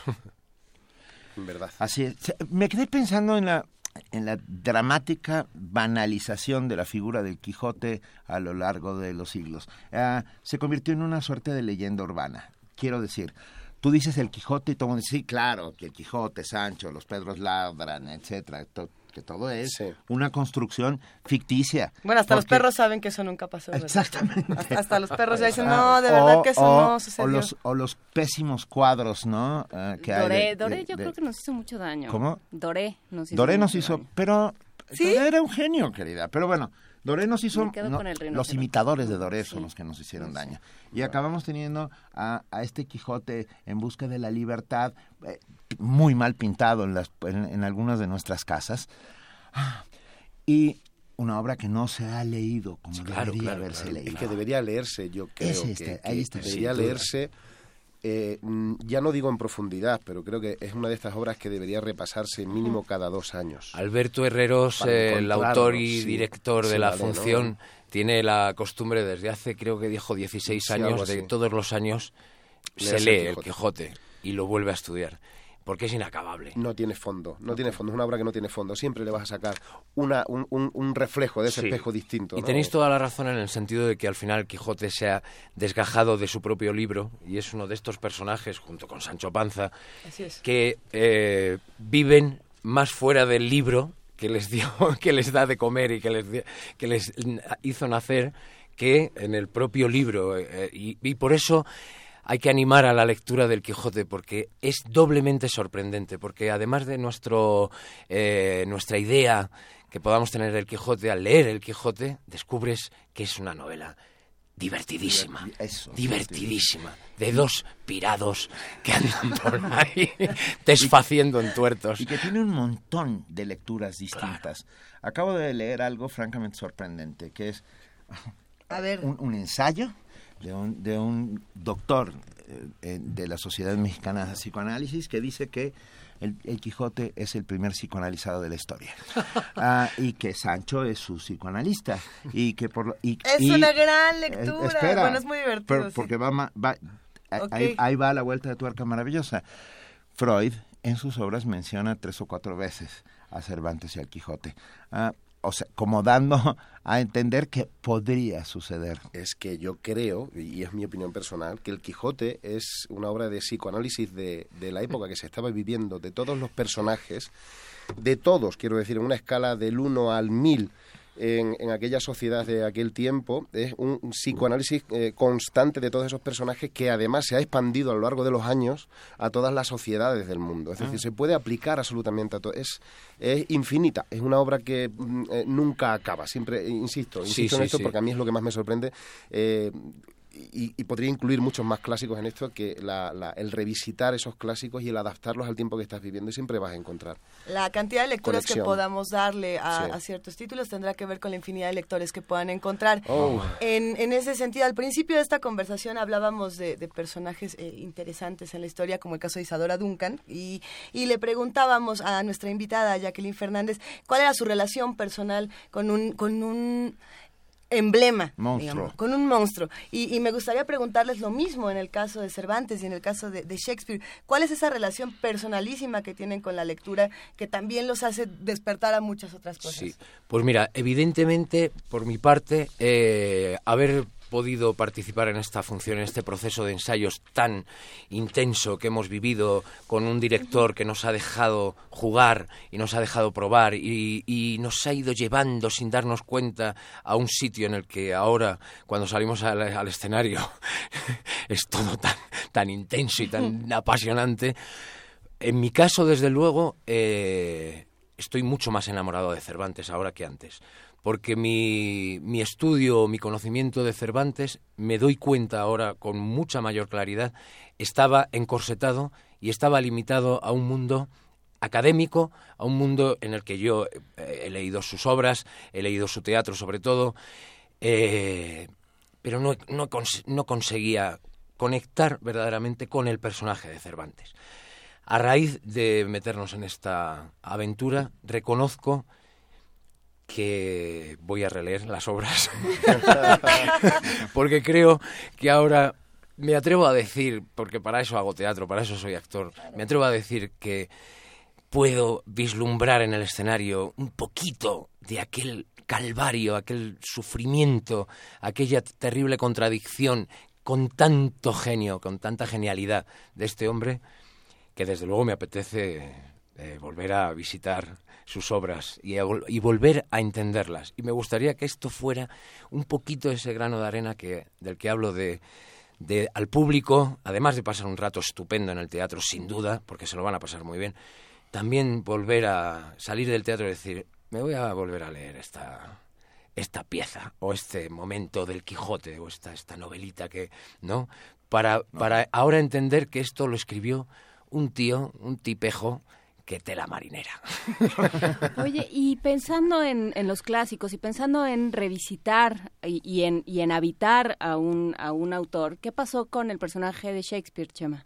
¿Cómo fue construir Eh, a este a este fanfarrón de la pérfida Albión? Bueno, eso, además- pensé en la pérfida Albión. Porque lo están viendo los Exactamente, es que- españoles. Es que, es exactamente ese, es el, caba- caballero, el caballero inglés eh, de alta alcurnia, el que se sabe que está en la cúspide de, en lo alto de la ola, el que lo maneja todo desde ahí arriba y eh, entonces la construcción de, de un personaje como Shakespeare eh, desde mi punto de vista trasciende totalmente la vida de Shakespeare, es decir, es como si Shakespeare no existiera. Él eh, se empatiza tantísimo con el personaje de Cervantes, la pelea es tan constante con el personaje de Cervantes y más aún es tan complementaria de esa personalidad que estamos construyendo a base de espejos rotos que, que en verdad para mí ha sido un juego, un juego que divertido, duro, duro, por aquello de, de- de pretender buscar un personaje como eh, Shakespeare, pero que a la vez es un reflejo de Miguel de Cervantes, con lo cual dejas de ser tú de alguna forma y empiezas a buscar mm, por otro camino. Entonces, eh, por una parte me ha resultado relativamente cómodo empatizar con el personaje de Cervantes, porque ya lo vengo haciendo de aquí a hace dos años por otros trabajos que estoy realizando también dentro de la línea de Cervantes y tal. Lo demás es un juego de, del... eh, Shakespeare es el- el fanfarrón, el caballero, el que lo controla todo, el elegante, el guapo, el dandy. Eh, bueno, lo de guapo no me cuesta mucho, así en cuestión de la competencia. perdón, perdón. Es radio. Eh, es radio, pero, es ya, radio. ya, ya. decir. pero así, ya no, por favor, esto es broma, esto es broma. Además, tengo un aspecto ahora mismo un poco abandonado, ¿no? Para lo que sería un, un caballero inglés. Entonces, ha sido un proceso en verdad muy, es que, co- como decía Sí. David, muy intenso, muy intenso, muy de analizar profundamente los porqués y eh, los, los objetivos de, Sí. de cada uno de los personajes dentro de esta obra. La Ha función, perdóname Chema, Sí, la sí, adelante. función, el texto hay que reconocerlo, porque a veces tenemos que actuar e interpretar textos que no dan de sí y uno tiene que echarle imaginación y, y, eh, bueno, en fin, y recursos. Hay que decir que el texto está muy bien escrito. Hay que de- está muy bien escrito. Ha dado pie a mucho, mucho proceso de juego, de ensayos, mucho, mucho. Eh, eso por un lado. Y por otro lado, está muy bien escrito. Hem- hemos hecho muy buen equipo, los cuatro actores. Eh, la parte femenina de, de la función que aporta Dorotea, que aporta la actriz Marta Guerras, es una parte fundamental para entender también. Y aparte, bueno, tengo que decir que estamos haciendo funciones en Guanajuato, en León, en las que es tan maravilloso escuchar que el público entero en determinados momentos de la función hace ¡Ay! El hecho, ay, no, el hecho de la ay". comunicación del teatro, el hecho básico de comunicar encima de un escenario nos está llegando, es tan de a flor, es que se me ponen los pelos de punta, solo de pensar el público que nos hemos encontrado en León y en Guanajuato, Sí, que ha sido, sí, no podemos estar más Es agradecidos maravilloso. a, a- a que hayan entrado a nuestro juego y que hayan viajado con nosotros en, en este Es juego que teatral. los buenos personajes, dicen algunos teóricos, tienen descargas eléctricas, Sí, provocan sí, sí. descargas O sea, eléctricas. de verdad, sí. no, no exageramos nada que en el público provocamos, en el público hay un momento en el que se reacciona como en, como en el teatro de entonces, como el teatro Sí, del siglo de oro, en el que el público participa, grita, claro. claro. Quiero decir y, que no- oyes, oyes a- a- ay, no, no, no, por favor. Vale, no". especifica eso que no significa que nos arrojen verduras No, ni nada no de esto, falta. ¿vale? Que también se reaccionaba Eso así. pasaba en el eh, en exactamente. Tanto en el teatro isabelino como en el teatro de las corralas españolas sucedía eso y la gente intervenía y, me, y- y mentaba madres y gritaba y Pero yo creo bueno, que esa es la esencia fundamental Claro, del teatro hasta nuestros claro. días, ese punto de encuentro único e irrepetible que tiene cada una de las funciones. Cuando estás en el escenario y no oyes nada, mala cosa. Mala cosa. Hay veces que no oyes nada y el silencio es, es lo que estás oyendo y es muy elocuente. Depende pero, del público también. Sí. Muchas veces. Pero desde luego aquí está siendo Nosotros una somos, maravilla. nosotros somos sin duda un público agradecido. Maravillosamente. Les tenemos, les tenemos una muy buena noticia a los que hacen comunidad diariamente en primer movimiento. El próximo domingo 23 de octubre a las 18 horas, este par de genios se presentan en los espejos de Don Quijote en el Teatro Julio Castillo del Centro Cultural del Bosque. Ustedes saben dónde está, detrás del Auditorio Nacional, a las... Ah, El El domingo, a las las 6, A las seis de la el tarde. sábado a las Siete, 7 y hoy es a las ocho. a las 8. Yo- Pero bueno, es que tenemos 10 pases dobles para el Ah, domingo. ¡Wow! Tenemos de regalo 10 pases dobles para ver los espejos del Quijote con eh, Chema eh, Pizarro y David Llorente y Marta Guerras Marta Guerras y Pedro Miguel Pedro Miguel Martínez. y Pedro Miguel Todos- Martínez. Todos bajo la batuta de Alberto Herreros. Bueno, tenemos 10 pases dobles. A los 10 primeros que nos llamen, me- ya me dijeron que no haga preguntas, que porque luego hacemos preguntas que nadie puede contestar. Pero en Que ni este nosotros mismos podemos responder. En este caso Sucede. no habrá preguntas. 55 36 43 39. Un favor, sus nombres completos para que eh, podamos eh, otorgarles los pases. Supongo que los pases tendrán que recogerse en la puerta del, del teatro. 10 pases dobles para el domingo a la función de las 6 de la tarde de los espejos del Quijote. Maravilloso. Maravilloso. Bienvenidos. Y además, Se lo van a pasar bien. El público de primer movimiento es, es un público que, que ust- lo- Aguerrido. u- ustedes lo dirán. Lo- o sea, sí, sí, además, el, el- el teatro es una, una, Es una maravilla el belleza. teatro. El teatro es una Ayer joya. estuvimos Es ensayando. una belleza. eh, y queda muy bien la bueno, que Porque, decirlo. porque además, claro, es muy distinta la, la- la imagen que tiene el espectador desde el patio de butacas a la que tenemos nosotros desde el escenario mm, mirando a todo lo que hay que agradecer, que es el público, ¿no? Abruma, ¿no? Llegas allí de repente. eh, Yo soy de, de Extremadura, como bien dije, y, y tenemos allí eh, tres teatros romanos, ¿no? El Teatro Bueno. Romano de Mérida, el de Medellín, el de Regina. Claro, claro. Y, y, eh, y viene a ser esa sensación ¿no? que, que- que- que abruma, ¿no? El de repente salir al escenario y decir, mm, bueno, señores, arrodíllense. Es decir, que el público te aplauda, no, eh, es demasiado, te hace sentir demasiado pequeño, ¿no? Es una sensación de decir, bueno, basta, es superior. Qué bonito. La verdad es que es un inmenso privilegio tenernos aquí. ¿Es la primera vez en México? No, yo Eh, es la aquí en tercera. Ciudad de México, bueno, sí. Yo estuve hace dos años con la verdad sospechosa de Alarcón Hombre. en el Bellas Artes, ¿no? El Palacio de Bellas Artes, con la Compañía Nacional de Teatro Clásico, que fue un éxito Alarcón. También rotundo. tenemos un representante del Hombre, siglo de oro. y grande, y, grande, bueno, y por descubrir todavía también. Tienes Mucho toda Sin la duda, porque yo todos. a raíz de aquel trabajo pude escarbar un poco en su obra y es Monumental. Es que comediante. solo es- conocemos la verdad sospechosa. Claro, solo conocemos de pues verdad. tiene, que tiene, la tiene prepa. alguna por ahí que yo ya eh, meteré mano. Venga, pues avísanos, ¿no? Nos avisas. Seguro. Chema Pizarro, David Llorente, bravo. Millones de gracias por estar Gracias aquí. a ustedes. por favor, de verdad. Y por favor. ya lo saben, eh, funciones hoy a las 8 de la noche, mañana a las... Siete. Mañana Siete, a las ocho, siete. siete, seis. Me- me- Vamos. Ocho. Ah, Siete, 876. seis. Ven, Ahí está. Qué bonito. Hoy ¿Ah, a las 8, sábado. la- Gracias, porque eso no sabes lo que... Nemotecnia. Hoy a las 8, mañana a las 7, domingo a las 6 de la tarde, 10 pases dobles para los que nos llamen, 55 36 43 39 para el domingo.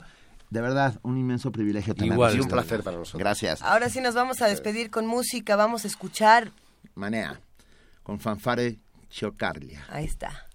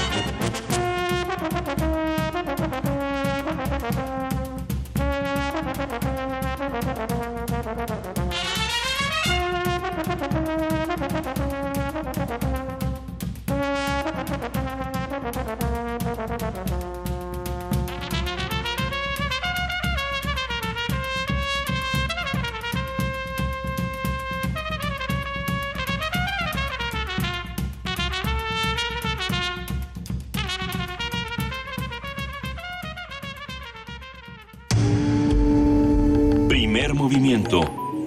Clásicamente... Incluyente. Estamos terminando la semana. Han pasado por aquí Shakespeare y Cervantes. Lo único que nos falta es buenas noticias. O sea, lo único que nos falta es que se nos aparezca Mariana Gándara aquí en primer movimiento. sería buenísimo, ¿no? E- Esa sería mi noticia favorita. Piensen todos en Mariana Gándara A y a ver, ver si aparece. Una, dos, tres. Hola. ¡Ay! ¡Ay, se apareció Mariana! Gracias, juega querida. con nosotros. Alguien juega con nosotros porque otros nos hubieran colgado, Mariana. Querida Mariana Gándara, ¿cómo estás? Nuestra queridísima jefa de artes escénicas del Museo Universitario del Chopo, ¿cómo va todo? Va muy, muy bien. Qué, qué delicia escucharlos. No, la- la- para nosotros es un inmenso privilegio siempre tenerte. A ver, tienes algo interesantísimo que contar. La residencia de Jorge Dutor y de Guillaume Montepalol. Exactamente. ¿Lo dije bien? Lo pronunció bien. Yo creo que muy bien, la verdad. Ahora nos lo explicas, por favor. Sí, por favor. Claro. Mira, Jorge Dutor y eh, Guillem Montepalol son dos artistas españoles, coreógrafos, podríamos llamarles así, pero en realidad estos son, a mí me gusta mucho esta, es- este tipo de artistas que no puedes clasificar claramente, ¿no? Este, voy a robarme un término de Rubén Ortiz, que es que son los indisciplinados. ¿no? Entonces, este, juegan justo con algo que en el museo nos importa muchísimo, que es cómo se van hibridando todas las disciplinas artísticas.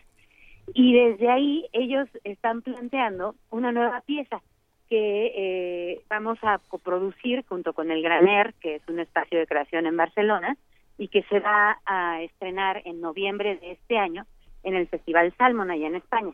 Entonces, para eso, ellos han decidido venir acá un rato, estar trabajando y a poder también conversar con el público mexicano para que les vayan dando ciertas intuiciones de hacia dónde va a ir el barco de esta pieza que se llama Grand Applause. Pero, como parte de lo que, lo que ha sucedido acá en el museo con ellos, lo primero fue eh, que el sábado pasado presentaron una obra increíble que se llama ¿Y por qué John Cage? Y entonces, en esta cosa de... Es una gran pregunta, ¿eh? Se, queda- se qued- exacto. se quedaron callados muchos segundos a ver qué pasaba. Pues fíjate que lo que hicieron es que eh, a ellos les interesaba mucho trabajar con todos los juegos que se pueden hacer a partir de la sonoridad. Y eh, tenían una, una cosa muy básica como premisa, que era, iban a explicarle al público cuál era, cuál era el objetivo de la pieza, ¿no? Entonces, bueno, comencemos por el principio. Este es un proyecto que busca que, pero cada una de estas palabras, durante una hora, era, era un párrafo de texto, ¿no? Durante una hora, cada uno de estos sonidos, ellos fueron revisitándolos, repensándolos, redescubriéndolos, al punto en el que al final de 50 minutos tenías a todo el público descosiéndose de la risa, había, ¿no? A niños gritando palabras que terminaban con eta, y a Uy. todos en este, en este juego, ¿no? Porque era, eh, terminaba diciendo, bueno, ¿y por qué John Cage? ¿No? ¿Y por qué, por qué John Cage? Y a lo mejor podría ser Ortega y Gasset, Ortega y Gasset, Gasset, Gaceta, ¿no? Y entonces la gente empezaba, chancleta, vendetta, paleta, cometa, ¿no? Entonces era una cosa súper gozosa e increíble, que es lo que ellos van logrando siempre con los trabajos que hacen. Entonces, en la pieza que van a trabajar ahora, la idea es juntar a Carmen, la ópera de Bizet, eh, con una idea de, de si uno podría hacer una curaduría y luego esa curaduría convertirla en un espectáculo escénico. Entonces, escogieron a tres artistas, este, Norberto Llopis de Canarias, a Luis Úrculo de Madrid y a Bernard Willem de Ámsterdam, y a cada uno le comisionaron unas piezas con las que ellos están haciendo una obra escénica en donde eh, es una locura, es que es universo, el universo de estos dos, que además son adorables, es este es súper juguetón. Entonces, Vamos a tener en el escenario a la participación del coro del Orfeo Catalá, que les quiero agradecer muchísimo que se hayan subido al barco. Son 12 integrantes del coro, el más chiquito debe tener como 8, la más grande que tener como 93. Ándale. Es una, una mujer exiliada, este, refugiada del, del exilio español. Todos ellos vestidos de fantasmas, con lentes oscuros. Como debe de ser. ¿Cómo andan los fantasmas? Como saben todos. Obviamente. jugando jugando a partir de esta estructura del Carmen de Bizet y este el día de, de mañana sábado y domingo sábado a las 7 y domingo a las 6 vamos a hacer un estudio abierto en donde es, es, digamos un ensayo con público no y la idea es que que, que aparte de esto es algo que, que también creemos co- desde el museo que es importante que suceda que, que no nada más la gente pueda llegar a ver ya la pieza terminada no sino que de repente los espectadores tengan chance de meterse hasta la cocina y ver cómo es que se genera una obra de teatro, ¿no? Cómo es que cómo es que se hace una coreografía de danza. Entonces, en este caso, como son disciplinados, esto es un intento por hacer de una curaduría de artes visuales un espectáculo coreográfico. Y en medio tenemos a este coro, a Mateo en escena cantando la ópera de Bizet, a estos jugando con las piezas eh, de arte visual que, que hicieron estos tres artistas europeos, ¿no? Y al público, que lo que necesitamos es que venga a verlo y nos diga dónde está bueno, dónde ya empecé a pensar si dejé el gas prendido, ya saben, todas estas Sí. cosas. Hago la lista del súper. Exacto, hacer la lista del súper, eh, checando el celular, o de verdad me tenían, ¿no? Con toda la atención, porque ¿qué hacen estos 12 fantasmas encima del escenario?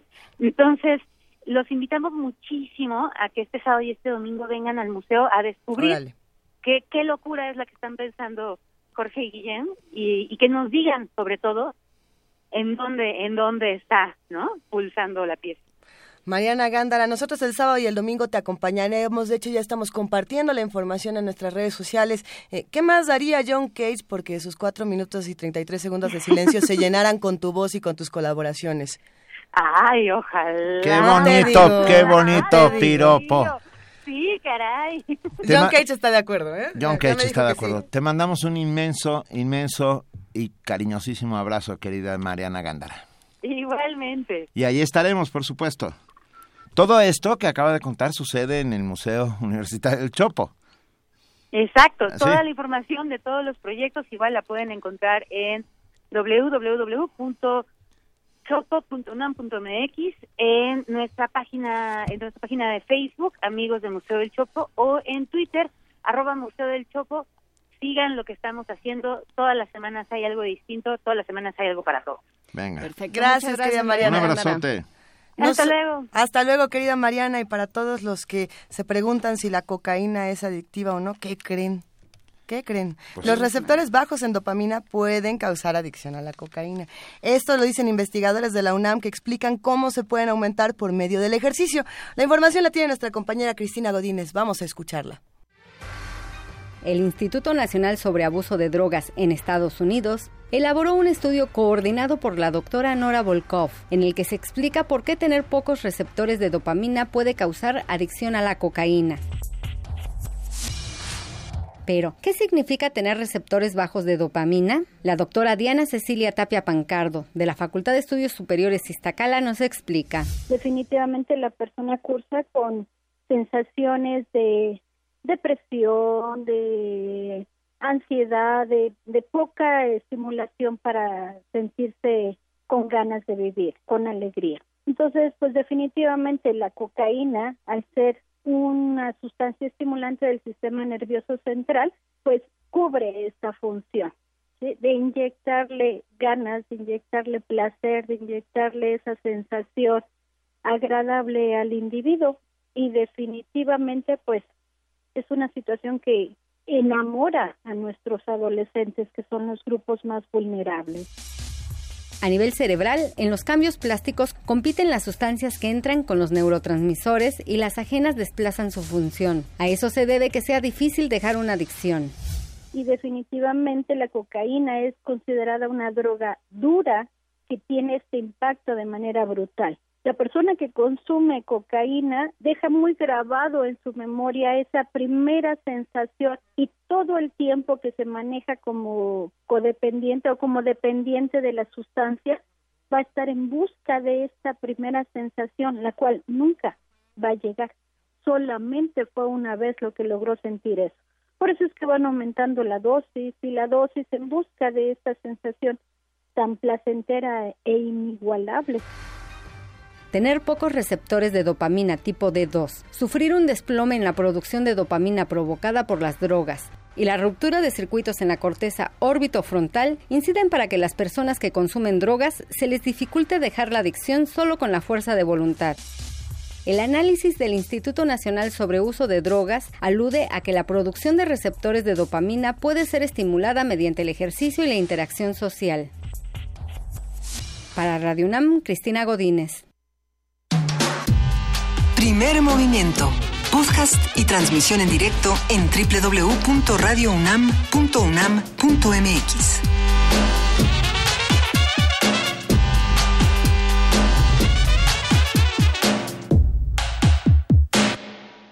Estamos de regreso. Recuerden que mañana Hocus Pocus, el programa de niños de Radio UNAM, se estará a las 10 de la mañana en la explanada de Universum.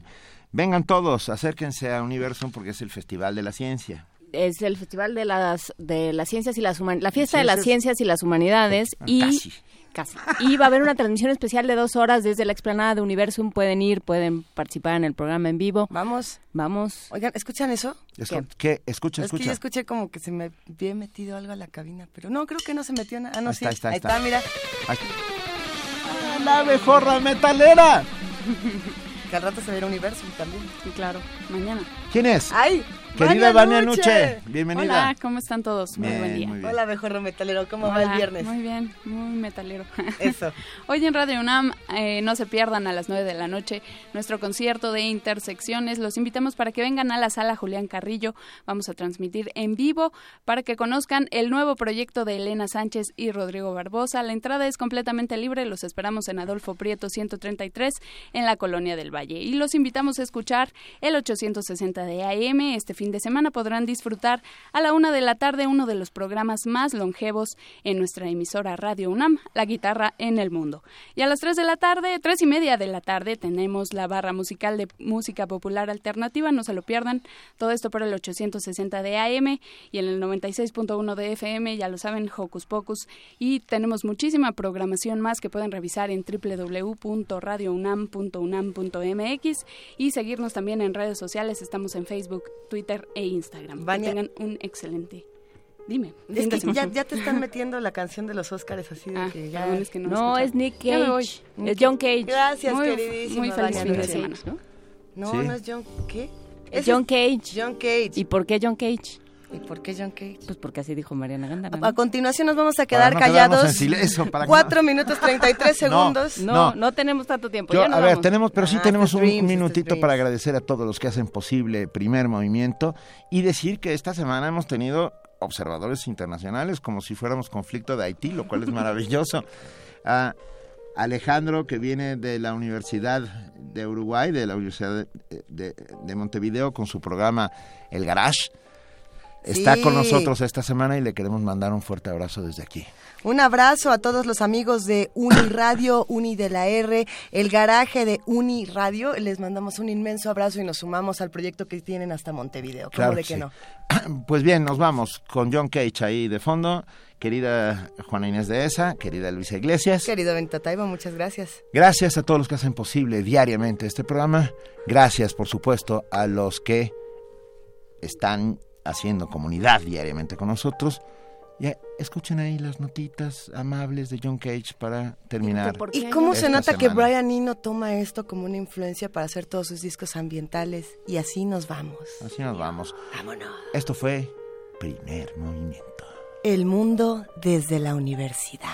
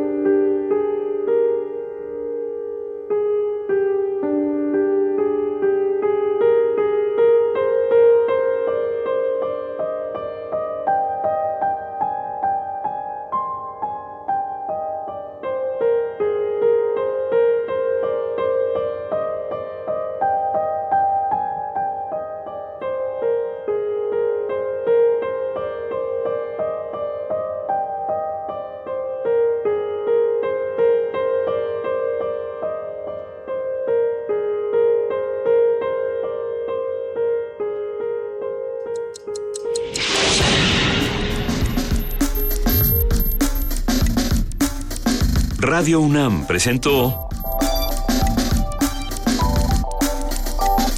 Primer movimiento. El mundo desde la universidad.